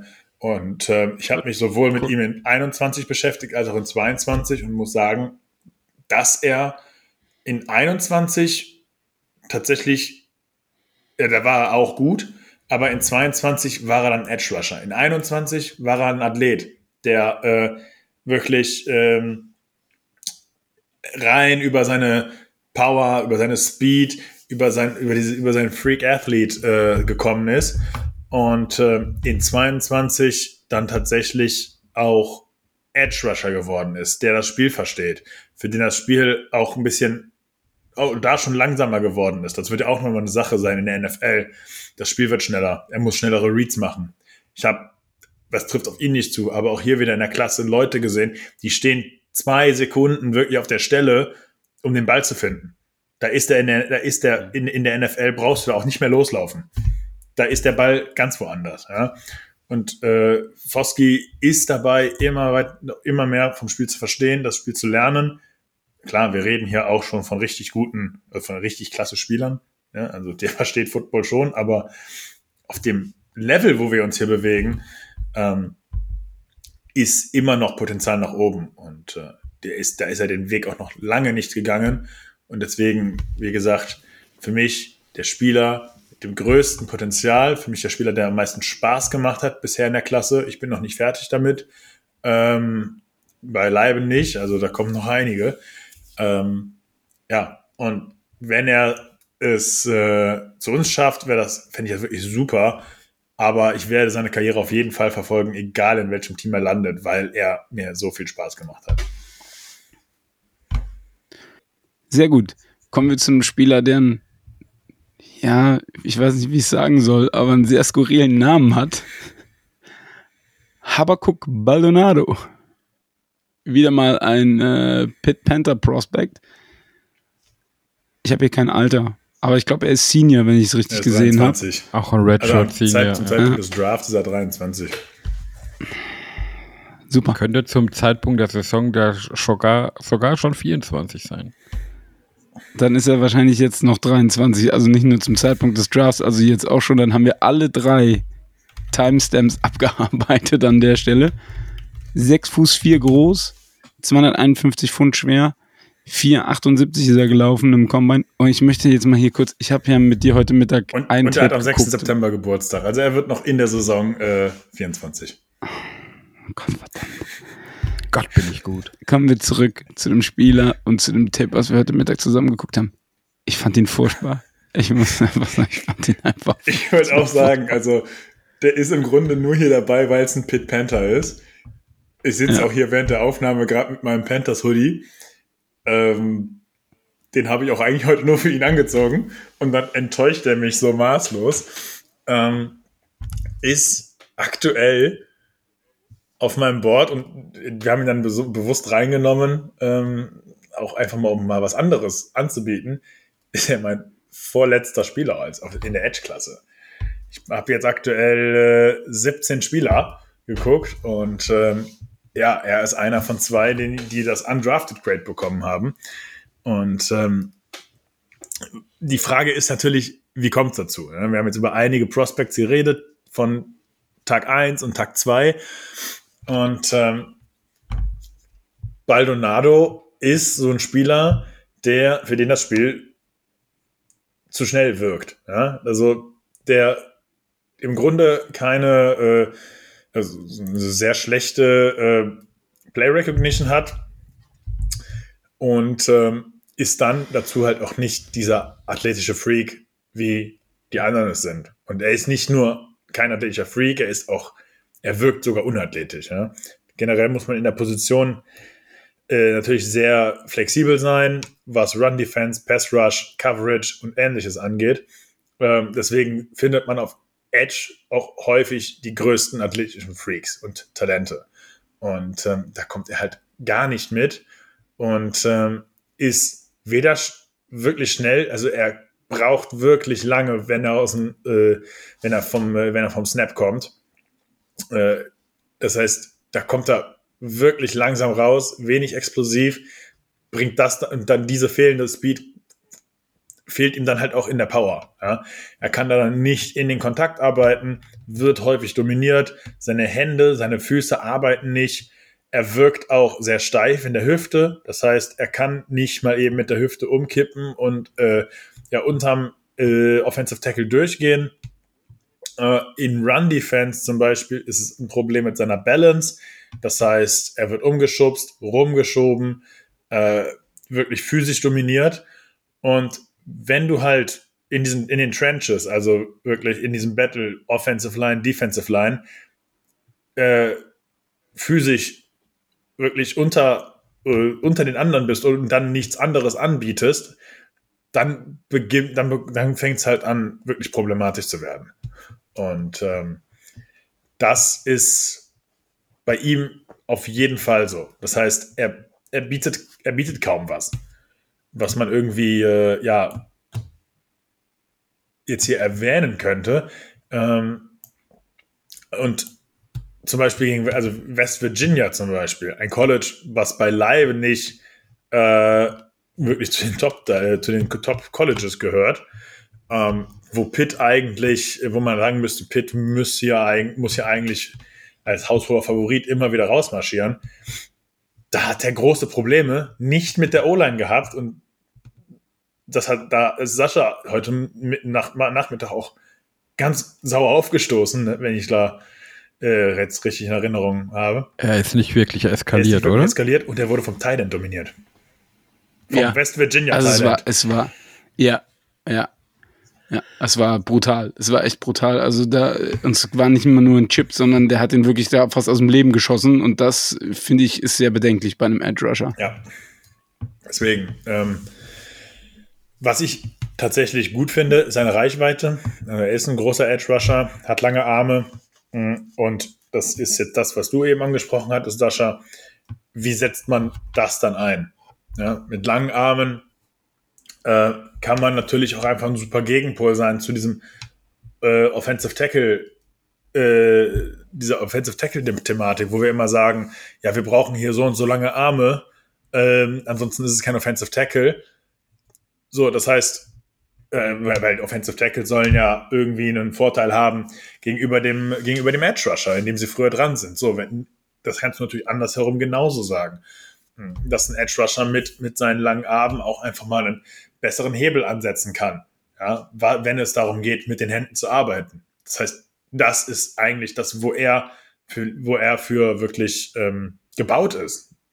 Diese Arbeit mit den Händen, seine Größe einsetzen, äh, in den, in den Offensive Tackle reinzuarbeiten. Und äh, sicherlich ist er jetzt nicht der beste Speed Rusher, ja, aber das brauchst du auch nicht sein. Gib mir eine Sache, die du richtig gut kannst, und dann kann man von da aus auf, aufbauen und dann kann man ihn vor allem auch mal reinwerfen. Aber so ist er, ähm, so wie es PFF äh, häufig bei diesen ganzen Late Round Prospects reinschreibt, ja, there's a guy. There's a guy. Gut, dann haben wir auch die Edges besprochen und kommen zur letzten Kategorie Linebacker und das wird sehr witzig jetzt, weil da wird jetzt wieder, ich erinnere mich an unsere Here We Know Show noch und da wird jetzt einiges, also da, es gibt ja zwei Lager, aber nee, gehen wir erstmal der Reihe nach. Es gibt drei Lager, genau, ja stimmt, es gibt drei Lager, richtig. Aber gehen wir erstmal der Reihe nach. Gehen wir erstmal ins Lager Sascha Stil denn die Rede ist von Dayan Hanley, Washington State, 23 Jahre, 6 Fuß 2 groß, 225 Pfund, 4,54 ist er gelaufen. Yes, baby. Und äh, Sascha ist, glaube ich, verliebt in diesen Spieler. Ja, ich, ich mag es halt, wenn ein Spieler ähm, sehr aktiv Richtung Ball sein kann gerade auf dieser Position. Und das ist er halt definitiv. Man muss dazu sagen, er hat ja eine, eine riesige Wandlung durchgemacht, positionstechnisch. Ähm, ist deswegen auch schon ein wenig älter, weil er diese Zeit auch gebraucht hat. Er ist auch ein Redshirt Senior. Für die, die es nicht wissen, äh, er war vorher Wide Receiver.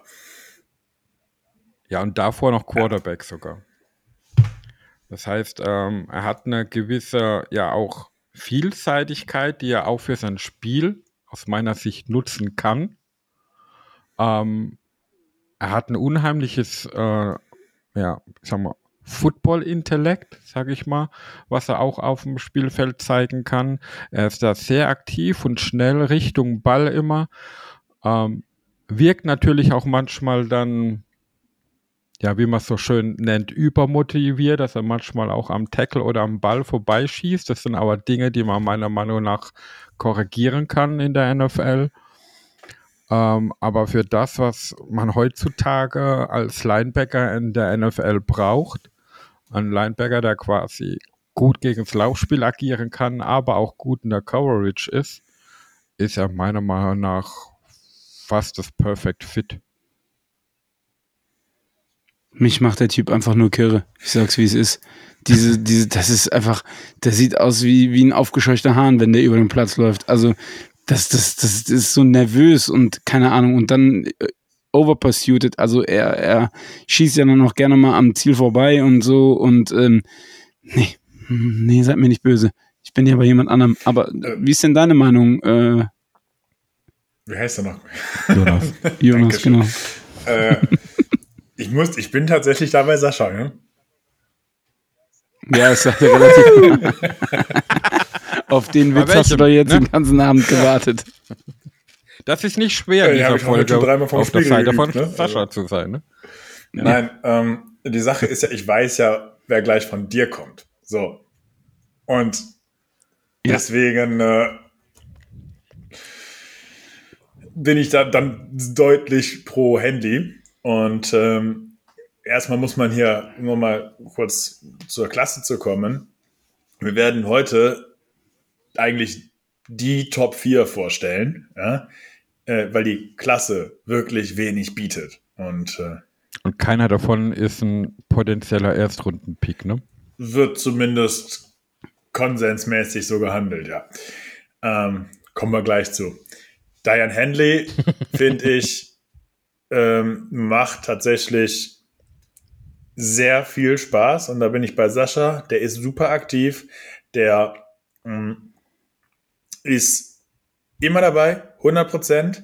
Und ähm, bin, kann aber auch verstehen, wenn man sagt, ja, er ist, er, er macht halt seine Fehler. Und ähm, besonders in ähm, äh, Run Defense, ja, also da spielt er nicht äh, wirklich so fokussiert sein, seine Aufgabe, sondern versucht vielleicht lieber den Tackle zu machen, was dann wieder Rushing Lanes öffnet. Generell spielt man Run Defense ja nicht alleine, sondern eigentlich im Verbund, äh, im Verbund der gesamten Defense. Und äh, da ist er tatsächlich ein bisschen jumpy. Ja? Das heißt, er, äh, ja, er springt wirklich am äh, Ballträger vorbei, ja, overpursuited und overcommitted. Heißt, dass er da auch der, dem Running Back einfach wieder die Chance gibt, zurück ins Play zu kommen, äh, indem er zu hart reincrasht, eine, Cut, eine Cutback-Lane öffnet für den Running Back. Äh, das ist für mich eigentlich das Hauptproblem, weil wenn es nach vorne geht in die Box, dann sehe ich ihn dann nur als Blitzer als, und als Unruhepol ähm, und weniger als einer, der sich äh, ja, zusammen mit der D-Line da hingeht und das, äh, die Pocket klein hält, beziehungsweise äh, die Rushing Lanes klein hält. Da sehe ich ihn tatsächlich äh, deutlich hinter den anderen beiden, die jetzt gleich noch kommen werden. Ähm, wie gesagt, Speed, Explosivität, bin ich voll dabei, macht super Spaß, versteht auch Passing, Passkonzepte, äh, weil er natürlich auch von der Offense kommt, aber das übersetzt sich für mich nicht in die Coverage tatsächlich.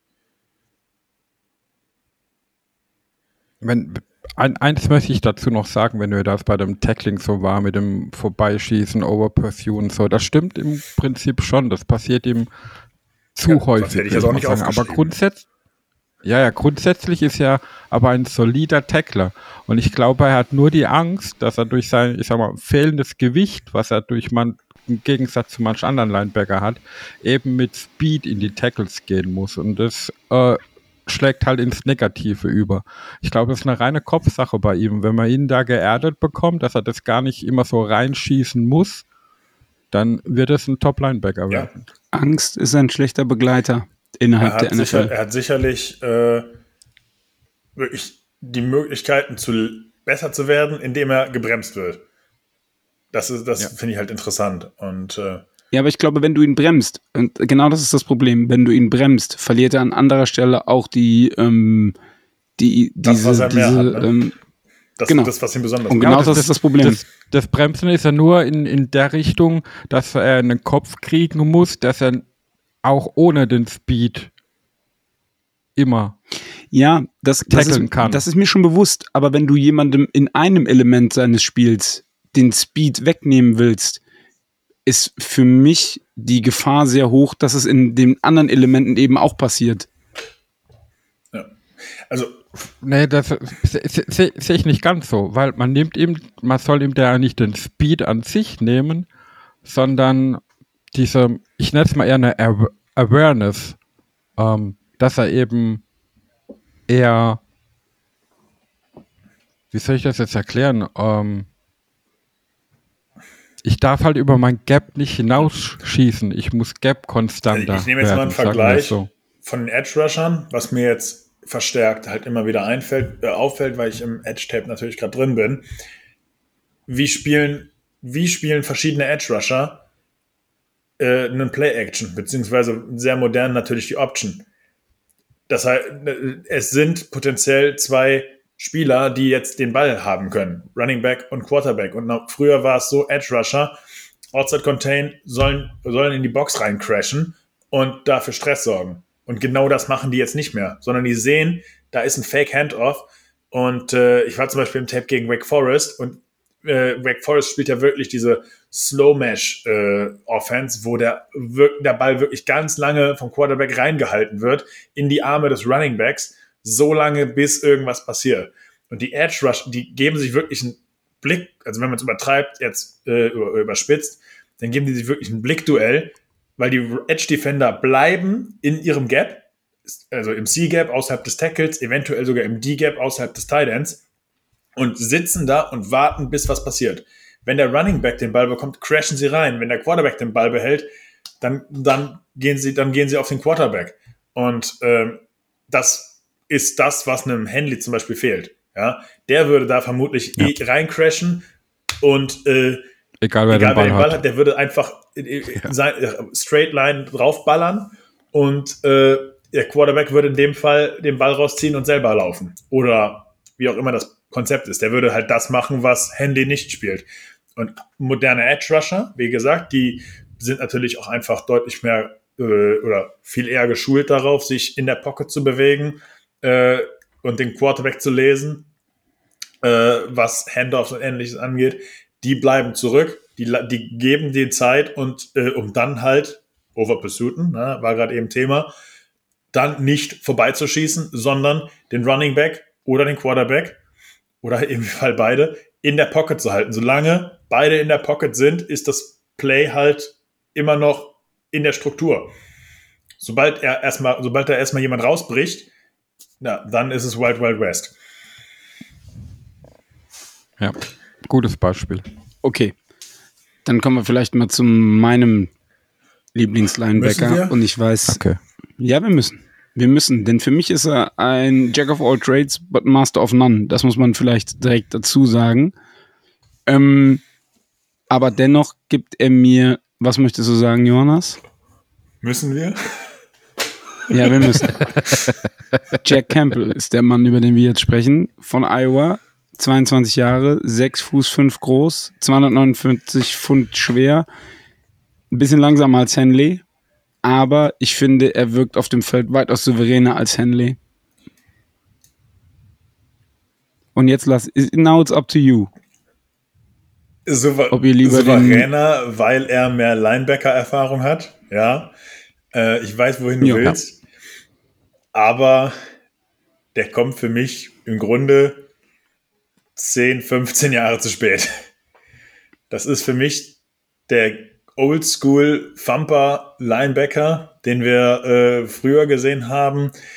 Ich sag mal, das gibt mir so ein paar Brian Urlacher Vibes. Ja. Und ähm, tatsächlich ist es für mich, also so ein ganz klassischer Middle-Linebacker, um jetzt nochmal kurz zu Handy rüber zu gehen, der kann äh, eigentlich jede Off-Ball-Position spielen, während Campbell für mich klassisch in der Mitte der Defense sitzt äh, und von da agiert und ähm, er ist im Gegensatz zu äh, den anderen Linebackern um ihn herum deutlich langsamer. Ja, die, äh, du hast gesagt, die Speed bei der 40 Yard äh, Dash und beim Combine ist, wen, ist wenig schlechter, aber wie, wie, äh, schon mal angesprochen von mir und wer mich kennt, weiß das auch. Ich gebe da ziemlich wenig drauf. Für mich ist es Game Speed und nicht äh, diese Leichtathletik Speed. Ja, das sind für mich zwei verschiedene Paar Schuhe. Und im, ich habe das im äh, Tape nicht gesehen. Äh, wir reden immer über Sideline-to-Sideline-Speed. Deswegen haben wir auch Devin Bush zum Beispiel so hoch gedraftet, weil er das hat, weil er die Athletik mitbringt. Und ein Jack Campbell hat das nicht. Der äh, wird dir aus dieser Middle-Linebacker-Position keinen Outside-Run von einem schnellen Running Back wird er nicht stoppen, den erreicht er nicht. Und ähm, das, was so ein Linebacker für mich eigentlich ausmacht, sind seine Tackling-Qualitäten. Und auch die hat er nicht in dem Maße. Ich finde ihn als Tackler tatsächlich nicht gut. Und das ist, was ihn dann deutlich runterzieht. Weil er mit einer unsauberen Technik reingeht, häufig für den Big Hit und weniger äh, ähm, ja, den sicheren Tackle setzt und dadurch halt auch viele Miss-Tackles äh, hat. Zumindest für mich äh, die Tapes, die ich gesehen habe. Ja, meiner Meinung nach kann er echt ein guter Inside-Linebacker eben sein. Auf NFL-Niveau dann schon auch solide, aber mehr halt auch nicht. Und wa was mich am meisten bei ihm stört, ist, dass er halt sehr oft, ähm, sagen wir, auf das Tackle wartet. Mhm. Er, er covert seine Gap, aber er schießt nicht in die Gap rein, um das Play zu stoppen, sondern er wartet, bis das Play zu ihm kommt. Er stoppt es dann natürlich auch meistens. Aber das kann natürlich zwei, drei Yards Unterschied machen. Und das ist etwas, was ich am Line ich persönlich am Linebacker nicht so schätze. Ich will, dass ein Linebacker zum Ball Ja. hingeht. Und deswegen habe ich ein kleines Problem mit Jack Campbell. Mein Problem ist vor allem, und wir kommen ja gleich noch zu einem dritten Namen, zu meinem Namen, äh, Es gibt noch einen dritten. mein, Jack Campbell ist für mich einer, den du auf drittem Down auswechseln musst. Das ist kein Every Down Linebacker für mich und äh, weil ich seine Coverage-Fähigkeiten äh, sehr limitiert sehe. Er ist okay in der Zone, also er spielt Hook to Curl, diese klassische Linebacker-Zone hinter der D-Line. Ähm, die spielt er gut, aber er kriegt wenig das mit, wenig von dem mit, was hinter ihm passiert. Er covert auch, er wird auch niemals die Flat covern und schon gar nicht Man Coverage. Sehe ich zumindest bei ihm nicht. Und ähm, deswegen, das Problem hatten wir auch letztes Jahr äh, irgendwann mit den ganzen Ausfällen. Wer covert da? Ähm, und von Nummer 1 Linebacker. Und das ist das Erwarten. Nummer 1 Linebacker ist zumindest meine Erwartungshaltung, da wo er gehandelt wird. Ne? Ende Runde 1, Runde 2, äh, irgendwo da ist das meine Erwartungshaltung, dass ich den zu jedem Zeitpunkt auf dem Spielfeld habe und nicht eigentlich zu den wichtigsten Momenten auf drittem Down, ähm, wo es eigentlich um den Stop geht, äh, die Offense zu stoppen, äh, dass ich ihn da auswechsel, um dann äh, ja andere Spieler reinzubringen. Also, aber für mich muss dann äh, das Dime Package übernehmen, weil uns, weil wir jetzt einen Linebacker rausnehmen, um dann mit einer leichten Box zu spielen. Ja, aber mal ein bisschen pro Sascha zu sein. Ähm, wenn äh, ich bin bei dir, äh, Jonas, was du da sagst, aber das Problem ist halt, wenn man die Moves der Steelers bisher in der Offseason anschaut, wurden ja die Inside Linebacker quasi komplett ausgetauscht und man hat genau solche Linebacker gerade aktuell, die eher die Runstopper sind, nicht die Sideline-to-Sideline-Linebacker. Und deswegen ist halt auch die Frage, wo will die Franchise mit dieser Position hin? Ja, ähm, du sprichst es schon richtig an. Ähm, wir bauen natürlich jetzt hier gerade einen Linebacker-Room. Ja, es geht nicht nur um einen Prospect, weil du, wir spielen mindestens zwei Linebacker ähm, immer. Und äh, wir haben jetzt zwei Spieler, wenn wir Mark Robinson noch mit reinnehmen, eigentlich drei Spieler, die vor allem Qualitäten äh, gegen den Run haben. Und äh, ich frage mich aktuell sowieso, wer äh, von den Linebackern in Passing Downs äh, ja, spielen soll. Und ähm, erwarte da eigentlich, dass wir ein bisschen mehr Flexibilität reinbringen und äh, noch ein bisschen Athletik auf dem Feld. Äh, würden wir wirklich, würde uns wirklich gut tun. Und ähm, allein schon von dem, was wir haben, finde ich, dass Campbell da weniger äh, ja, Alleinstellungsmerkmale hat. Ähm, ja, gut, wo wollen wir mit der, wo wollen wir mit der Position hin, ist das eine, aber wie kriegen wir auch wirklich alles abgedeckt, was diese Position können muss? Und äh, sicherlich gehört Run Defense integral dazu, ja, wirklich ist sehr wichtig, äh, vor allem in dem Scheme auch, was wir spielen. Ähm, aber es bringt ja trotzdem nichts, wenn am Ende keiner ähm, äh, ke keiner covern kann. Und äh, dann wird das nämlich immer wieder ausge, rausgelesen, gerade mit diesen jetzt immer moderner werdenden oder ja, beliebter werdenden Slot-Receivern, Tight Ends, die immer athletischer werden, äh, die teilweise inzwischen halt auch von Linebackern eigentlich gecovert werden müssen, äh, weil die immer Mismatch, obwohl die immer Mismatch sind. Äh, da ist bei mir nicht nur ein Fragezeichen, da habe ich ganz große Bauchschmerzen und ähm, ja, das äh, so viel tatsächlich halt von mir zur Linebacker-Position. Ihr seid einfach Hater. Ganz einfach. Ja, wird, ein, wird, wird ein spannendes Thema bleiben, aber was ist jetzt mit diesem dritten Namen, wo schon angedeutet wurde? Das ist Drew Sanders. Du solltest ihn eigentlich kennen, weil wir haben über ihn auch bei Here We Know gesprochen. Also das Schöne ist ja für mich, äh, das ist jetzt hier so mein Sweet Spot. Drew Sanders ist mein Linebacker Nummer eins. Und äh, da ihr euch gegenseitig so ein bisschen äh, angeschossen habt mit eurem äh, Henley Campbell Gebäsche, kann ich hier ganz, ganz smooth mit meinem Drew Sanders äh, in den Sonnenuntergang segeln. Ne? Warten wir mal, was du jetzt zu sagen hast. Ich finde, Drew Sanders ja. ist der beste Linebacker der Klasse. Können wir vielleicht, Entschuldigung, ganz kurz, Entschuldigung, ganz kurz, bevor du diese Sendung komplett hijackst, ja, wäre es vielleicht ganz nett, wenn du mich wenigstens den ersten Part machen lässt und dann darfst du gerne äh, Drew Sanders in alle Richtungen loben, die du möchtest. Ja, also 21 Wobei zum Zeitpunkt des Drafts, das wolltest du sagen, ne? er kommt von der University of Arkansas. 21 Jahre, 6 Fuß 4 groß, 235 Pfund schwer. Und für mich ist er nur ähm, Linebacker Nummer 3. Ja, okay, aber über dein, da habe ich sogar Henry über deinen Linebacker-Geschmack müssen wir auch nicht reden hier, ne? Nein, also je, oh, wirklich, nochmal, jeder Linebacker hat sicherlich die Fähigkeiten, um da oben zu sein. Ähm, ich sehe Campbell halt nur nicht bei uns. Ja? Andere Teams haben sicherlich den Need oder den Bedarf an einem Spieler wie Campbell.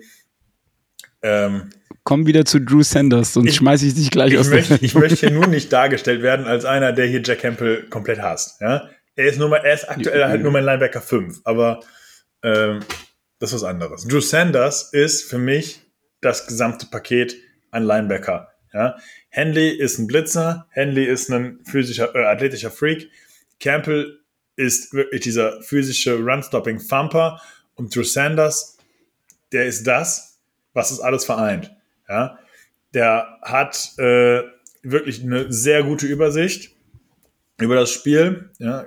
Er liest den Quarterback gut, ähm, arbeitet gut gegen den Run, er ist ein sicherer Tackler. Äh, er hat auch keine Probleme, sich äh, ja in den Trenches irgendwo zu lösen. Das heißt, er arbeitet da auch mit den Händen. Äh, wenn er blitzt oder halt Run defendet, äh, kann er seine kann er seine Gaps auch wirklich kontrollieren.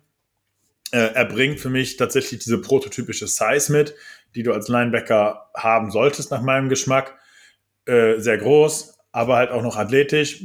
Hat, hat ein bisschen, hat auch ein bisschen was auf den Hüften tatsächlich. Und äh, ist in Coverage für mich auch kein, ähm, äh, ja, kein, kein Weak Spot. Ja? Er ist für mich in Coverage tatsächlich ähnlich gut wie Henley. Äh, vielleicht hat Henley Upside für mehr oder das Potenzial für mehr. Ähm, aber Drew Sanders ist tatsächlich ja wirklich sehr solide, gerade in Zone Coverage. Äh, kann dir aber auch äh, ja mal ein Tight End äh, mal ein Tight covern. Lieber würde ich ihn dann da mit, mit Safety-Hilfe Safety -Hilfe tatsächlich äh, mh, mm, spielen lassen. Muss ich tatsächlich sagen, er ist auch jetzt nicht der geborene Cover Coverage-Linebacker, ähm, bringt aber trotzdem die Sideline-to-Sideline-Speed mit.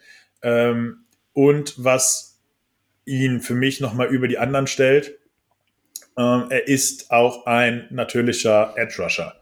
Das heißt, Blitzqualitäten, auch von, auch von äh, auch von außen, äh, kann er wirklich sehr gut lösen. Er hat, bevor er äh, zu Arkansas kam, wo er, also in Arkansas wurde er zum Linebacker gemacht, bevor er bei Alabama war er tatsächlich Edge Rusher, hat dort auch gespielt, bis er sich verletzt hat und abgelöst wurde.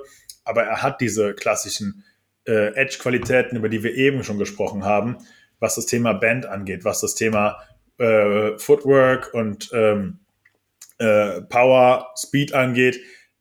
Er ist explosiv unterwegs und äh, hat ein natürliches Pet-Level, um sich auch durchzusetzen. Und von daher, wie gesagt, nochmal, Blitz, Run-Defense, Coverage, ähm, das sind alles Aspekt, Aspekte, die er für mich vereint und äh, dazu ist er noch ein sicherer Tackler und das alles macht es für mich äh, ja, zum Komplettpaket. Linebacker 1 bei mir und äh, ja, jetzt dürft ihr gerne was dazu sagen. Ja, das, das, das war deine Meinung. äh, sicherer Tackler. Hm. Er hat 22 Miss Tackles in der Saison 22. Oh. Ja, moin. Ja. Ähm, ja, er war vorher Edge Rusher, was ihm unter Umständen, was Speed, Sideline to Sideline und die Blitzing Ability hilft. Aber ich finde auch, ähm, ist jemand, der einem Block eher gern aus dem Weg geht. Und wenn das mit Speed passiert, immer, kann das natürlich von Vorteil sein, wenn er den Gegner so ins Leere laufen lässt. Aber kann sich dadurch, dass er einen Tackle, äh, einen Block vermeiden möchte, auch mal selbst aus dem Spiel nehmen, was ich dann als Linebacker auch nicht so positiv finde. Sind, all- sind alles Kleinigkeiten, aber ich glaube, das ist bei allen drei so der Fall und es ist eine Geschmackssache. Keiner der drei ist bisher, denke ich mal, ist auf dem Level ähm, ausgereizt. Campbell da vielleicht eher noch am, am ersten, der hat vielleicht das wenigste Entwicklungspotenzial noch. Der höchste Floor, wollte ich so Ähm, sagen. jo. Ja, immer positiv zu bleiben. Ich, ich drücke das, ich drück das lieber anders aus. Aber ich, ich sehe Drew Sanders nicht so deutlich über den anderen zwei, wie du das jetzt gesagt hast. Im Äh, Gegenteil. Ich finde aber witzig, Entschuldigung ganz kurz, wenn ich da reingrätsche, aber der hat ja was mit Henley gemeinsam. Er nimmt sich gerne mal öfter selber aus dem Spiel.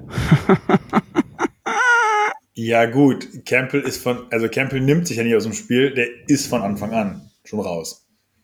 Sag, Also, jetzt bitte zu. Rede über Drew Sanders. Rede über Drew Sanders, du Hater. Red einfach über Drew Sanders, du Hater. Ey, ich habe ich hab die, ich Ja, hab aber- diver aber ich- ich hab ich find- diverse Iowa-Tapes gesehen, in aus, also aus der Defense-Perspektive. Campbell ist immer wieder negativ. Wir sind bei Drew unterwegs. Sanders. Wir sind bei Drew Ja, Sanders. den, den, der ist Ja, für ich- mich, ich- der ist für ich mich find- auch nicht, ich finde es aber auch richtig- nicht deutlich über Henley. gut. Der ist, was die Grade angeht, wirklich gerade mit einer, also eine, eine Prise drüber. Ja? Die stehen auf dem Big Board, glaube ich, auch direkt Ja. nebeneinander, wenn ich richtig informiert bin. nah, nah beieinander, ja. Aber, aber ich finde es ja gut, dass so diverse Meinungen äh, bestehen. Und ich könnte wetten, wenn man jetzt jemanden aus der Franchise fragt, für die unser Herz schlägt, die haben da nochmal ganz andere Ansichten zu den Prospects. Und das ist ja genau der Punkt. Und das ist ja auch der, genau das Spannende am Draft, dass es über jeden einzelnen Prospect unterschiedliche Meinungen gibt. Und wer wie am Ende des Tages entscheidet, oh, sind leider nicht wir. Vielleicht auch zum Glück, keine ich Ahnung. würde auch Aber tatsächlich glaub, ich glaube, es gibt auch einige, die jetzt unseren vierten Spieler, den wir gleich noch präsentieren, äh, als ihren Top-Linebacker haben. Und äh, genauso gibt es noch einen anderen Namen, den ich auch schon als Top-Linebacker gelesen habe.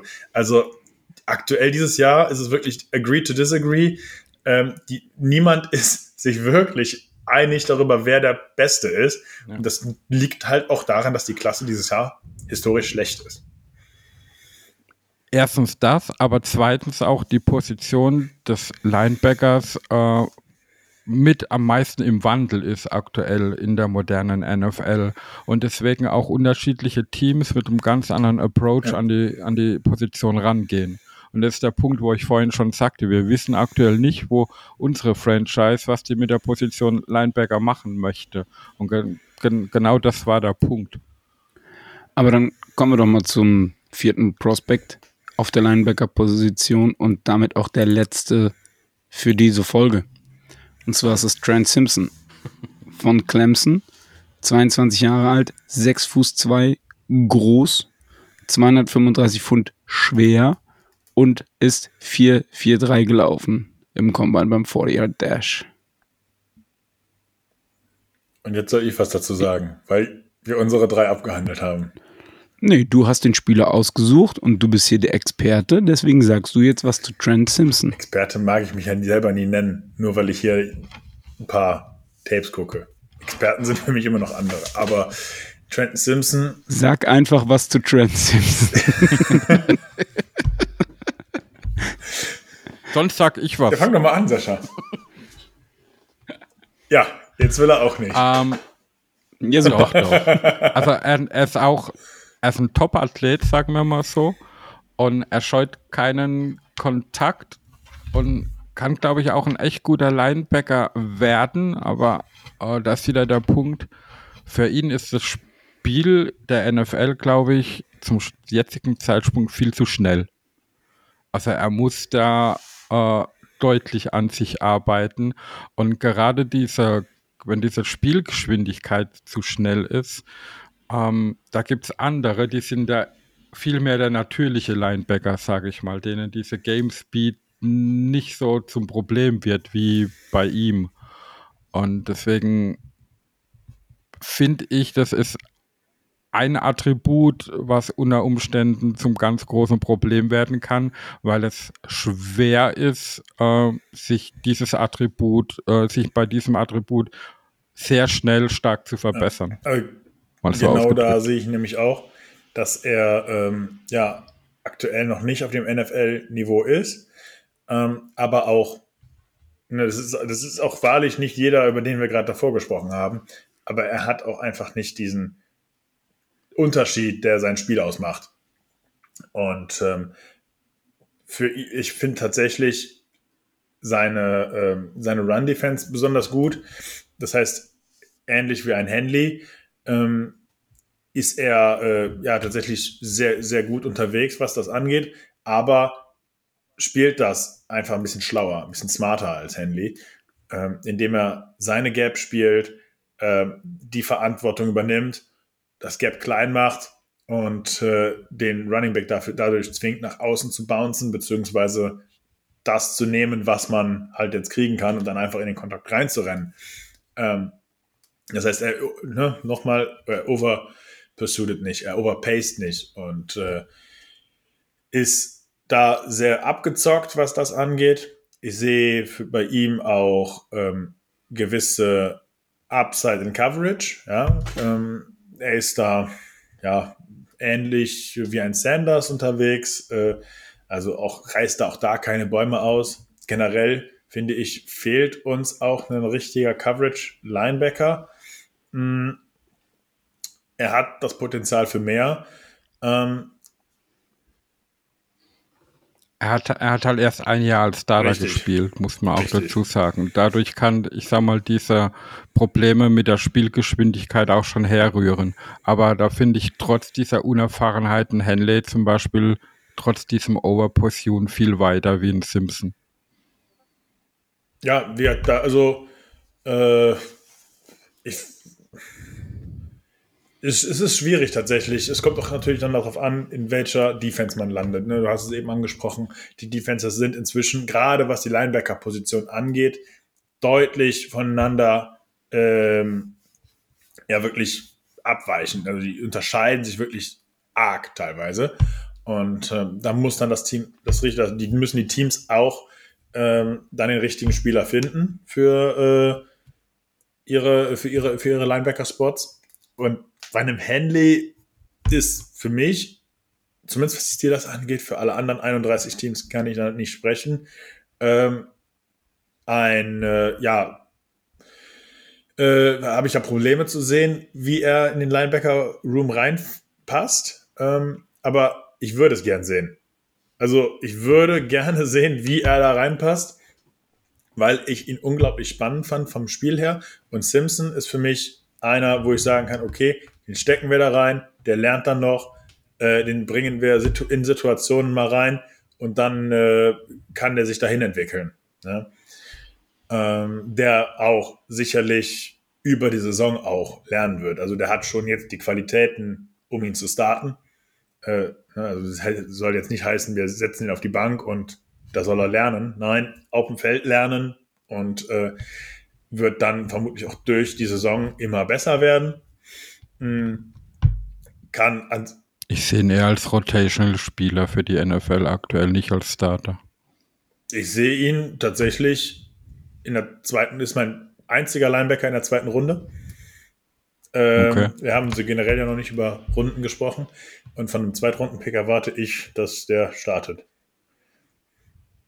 So, ja. dann kann der da aber immer noch, soll, kann und muss der sich natürlich da immer noch entwickeln.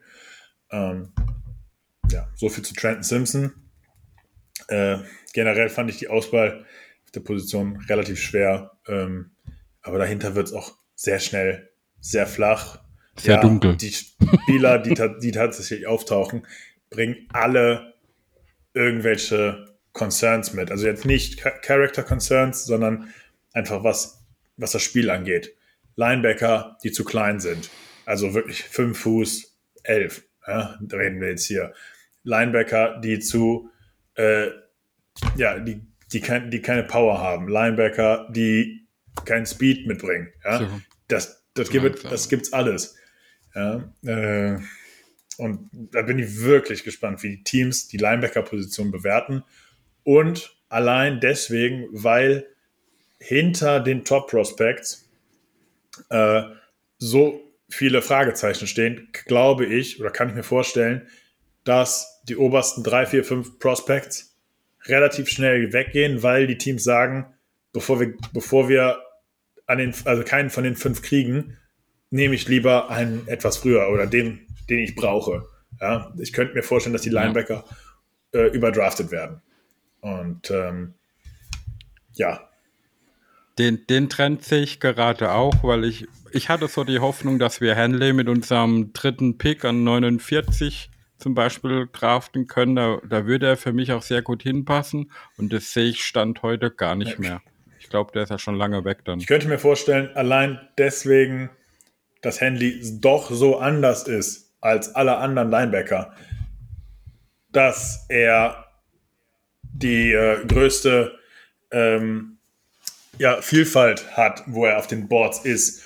Und das wird Teams, es wird Teams geben, die sagen, den sehe ich nicht vor Tag drei, einfach weil die mit dem Spielstil nicht klarkommen. Aber ich glaube, es wird auch Teams geben, die sagen, das ist mein Difference Maker, der passt in unsere Defense. Und dann würde es mich nicht wundern, äh, wenn der bei denen echt hoch auf dem Board ist. Und deswegen glaube ich, dass Henley der erste Linebacker vom Board ist. Allein deswegen, weil es ja nur ein Team braucht, was seine Skills äh, wirklich wertschätzt. Ja. Schätzt, ja. Und ich glaube, wir sind am Ende dieser Sendung angekommen. Denn wir haben keine Prospects mehr und wir sind jetzt schon bei weit über anderthalb Stunden Aufnahmezeit. Ah, willst und du denn nicht wissen, wo ich die jetzt gegradet habe? Unser, unser Nein. Das reden wir, darüber sprechen wir dann äh, in der Nacht, wenn es drauf ankommt. Okay. Ich, ich, ich, weiß, ich weiß, wo ich die gegradet habe. Also. Ja. Ja. Nein, wir, wir wissen aber auch, dass wir erst noch zwei Stunden weiterreden könnten. Das ist natürlich ja, auch klar. Das ist so. Und irgend, irgendwo müssen wir für den Podcast hier leider auch ein Ende finden. Es, genau. Aber wenn jetzt Sascha erfahren würde, wo ich Jack Campbell habe, dann würden wir erst recht noch zwei dann, Stunden weiterreden.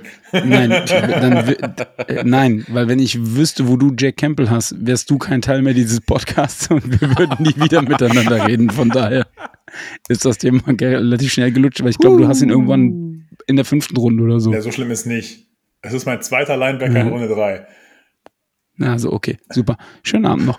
Ähm, dann bleibt mir nichts anderes übrig, als äh, euch nochmal darauf hinzuweisen. Wir sind auf Instagram, Twitter, Facebook aktiv, sowohl ähm, bei Twitter als auch bei Instagram mit einem Steeler Nation Germany Account als auch mit dem Account dieses Podcasts.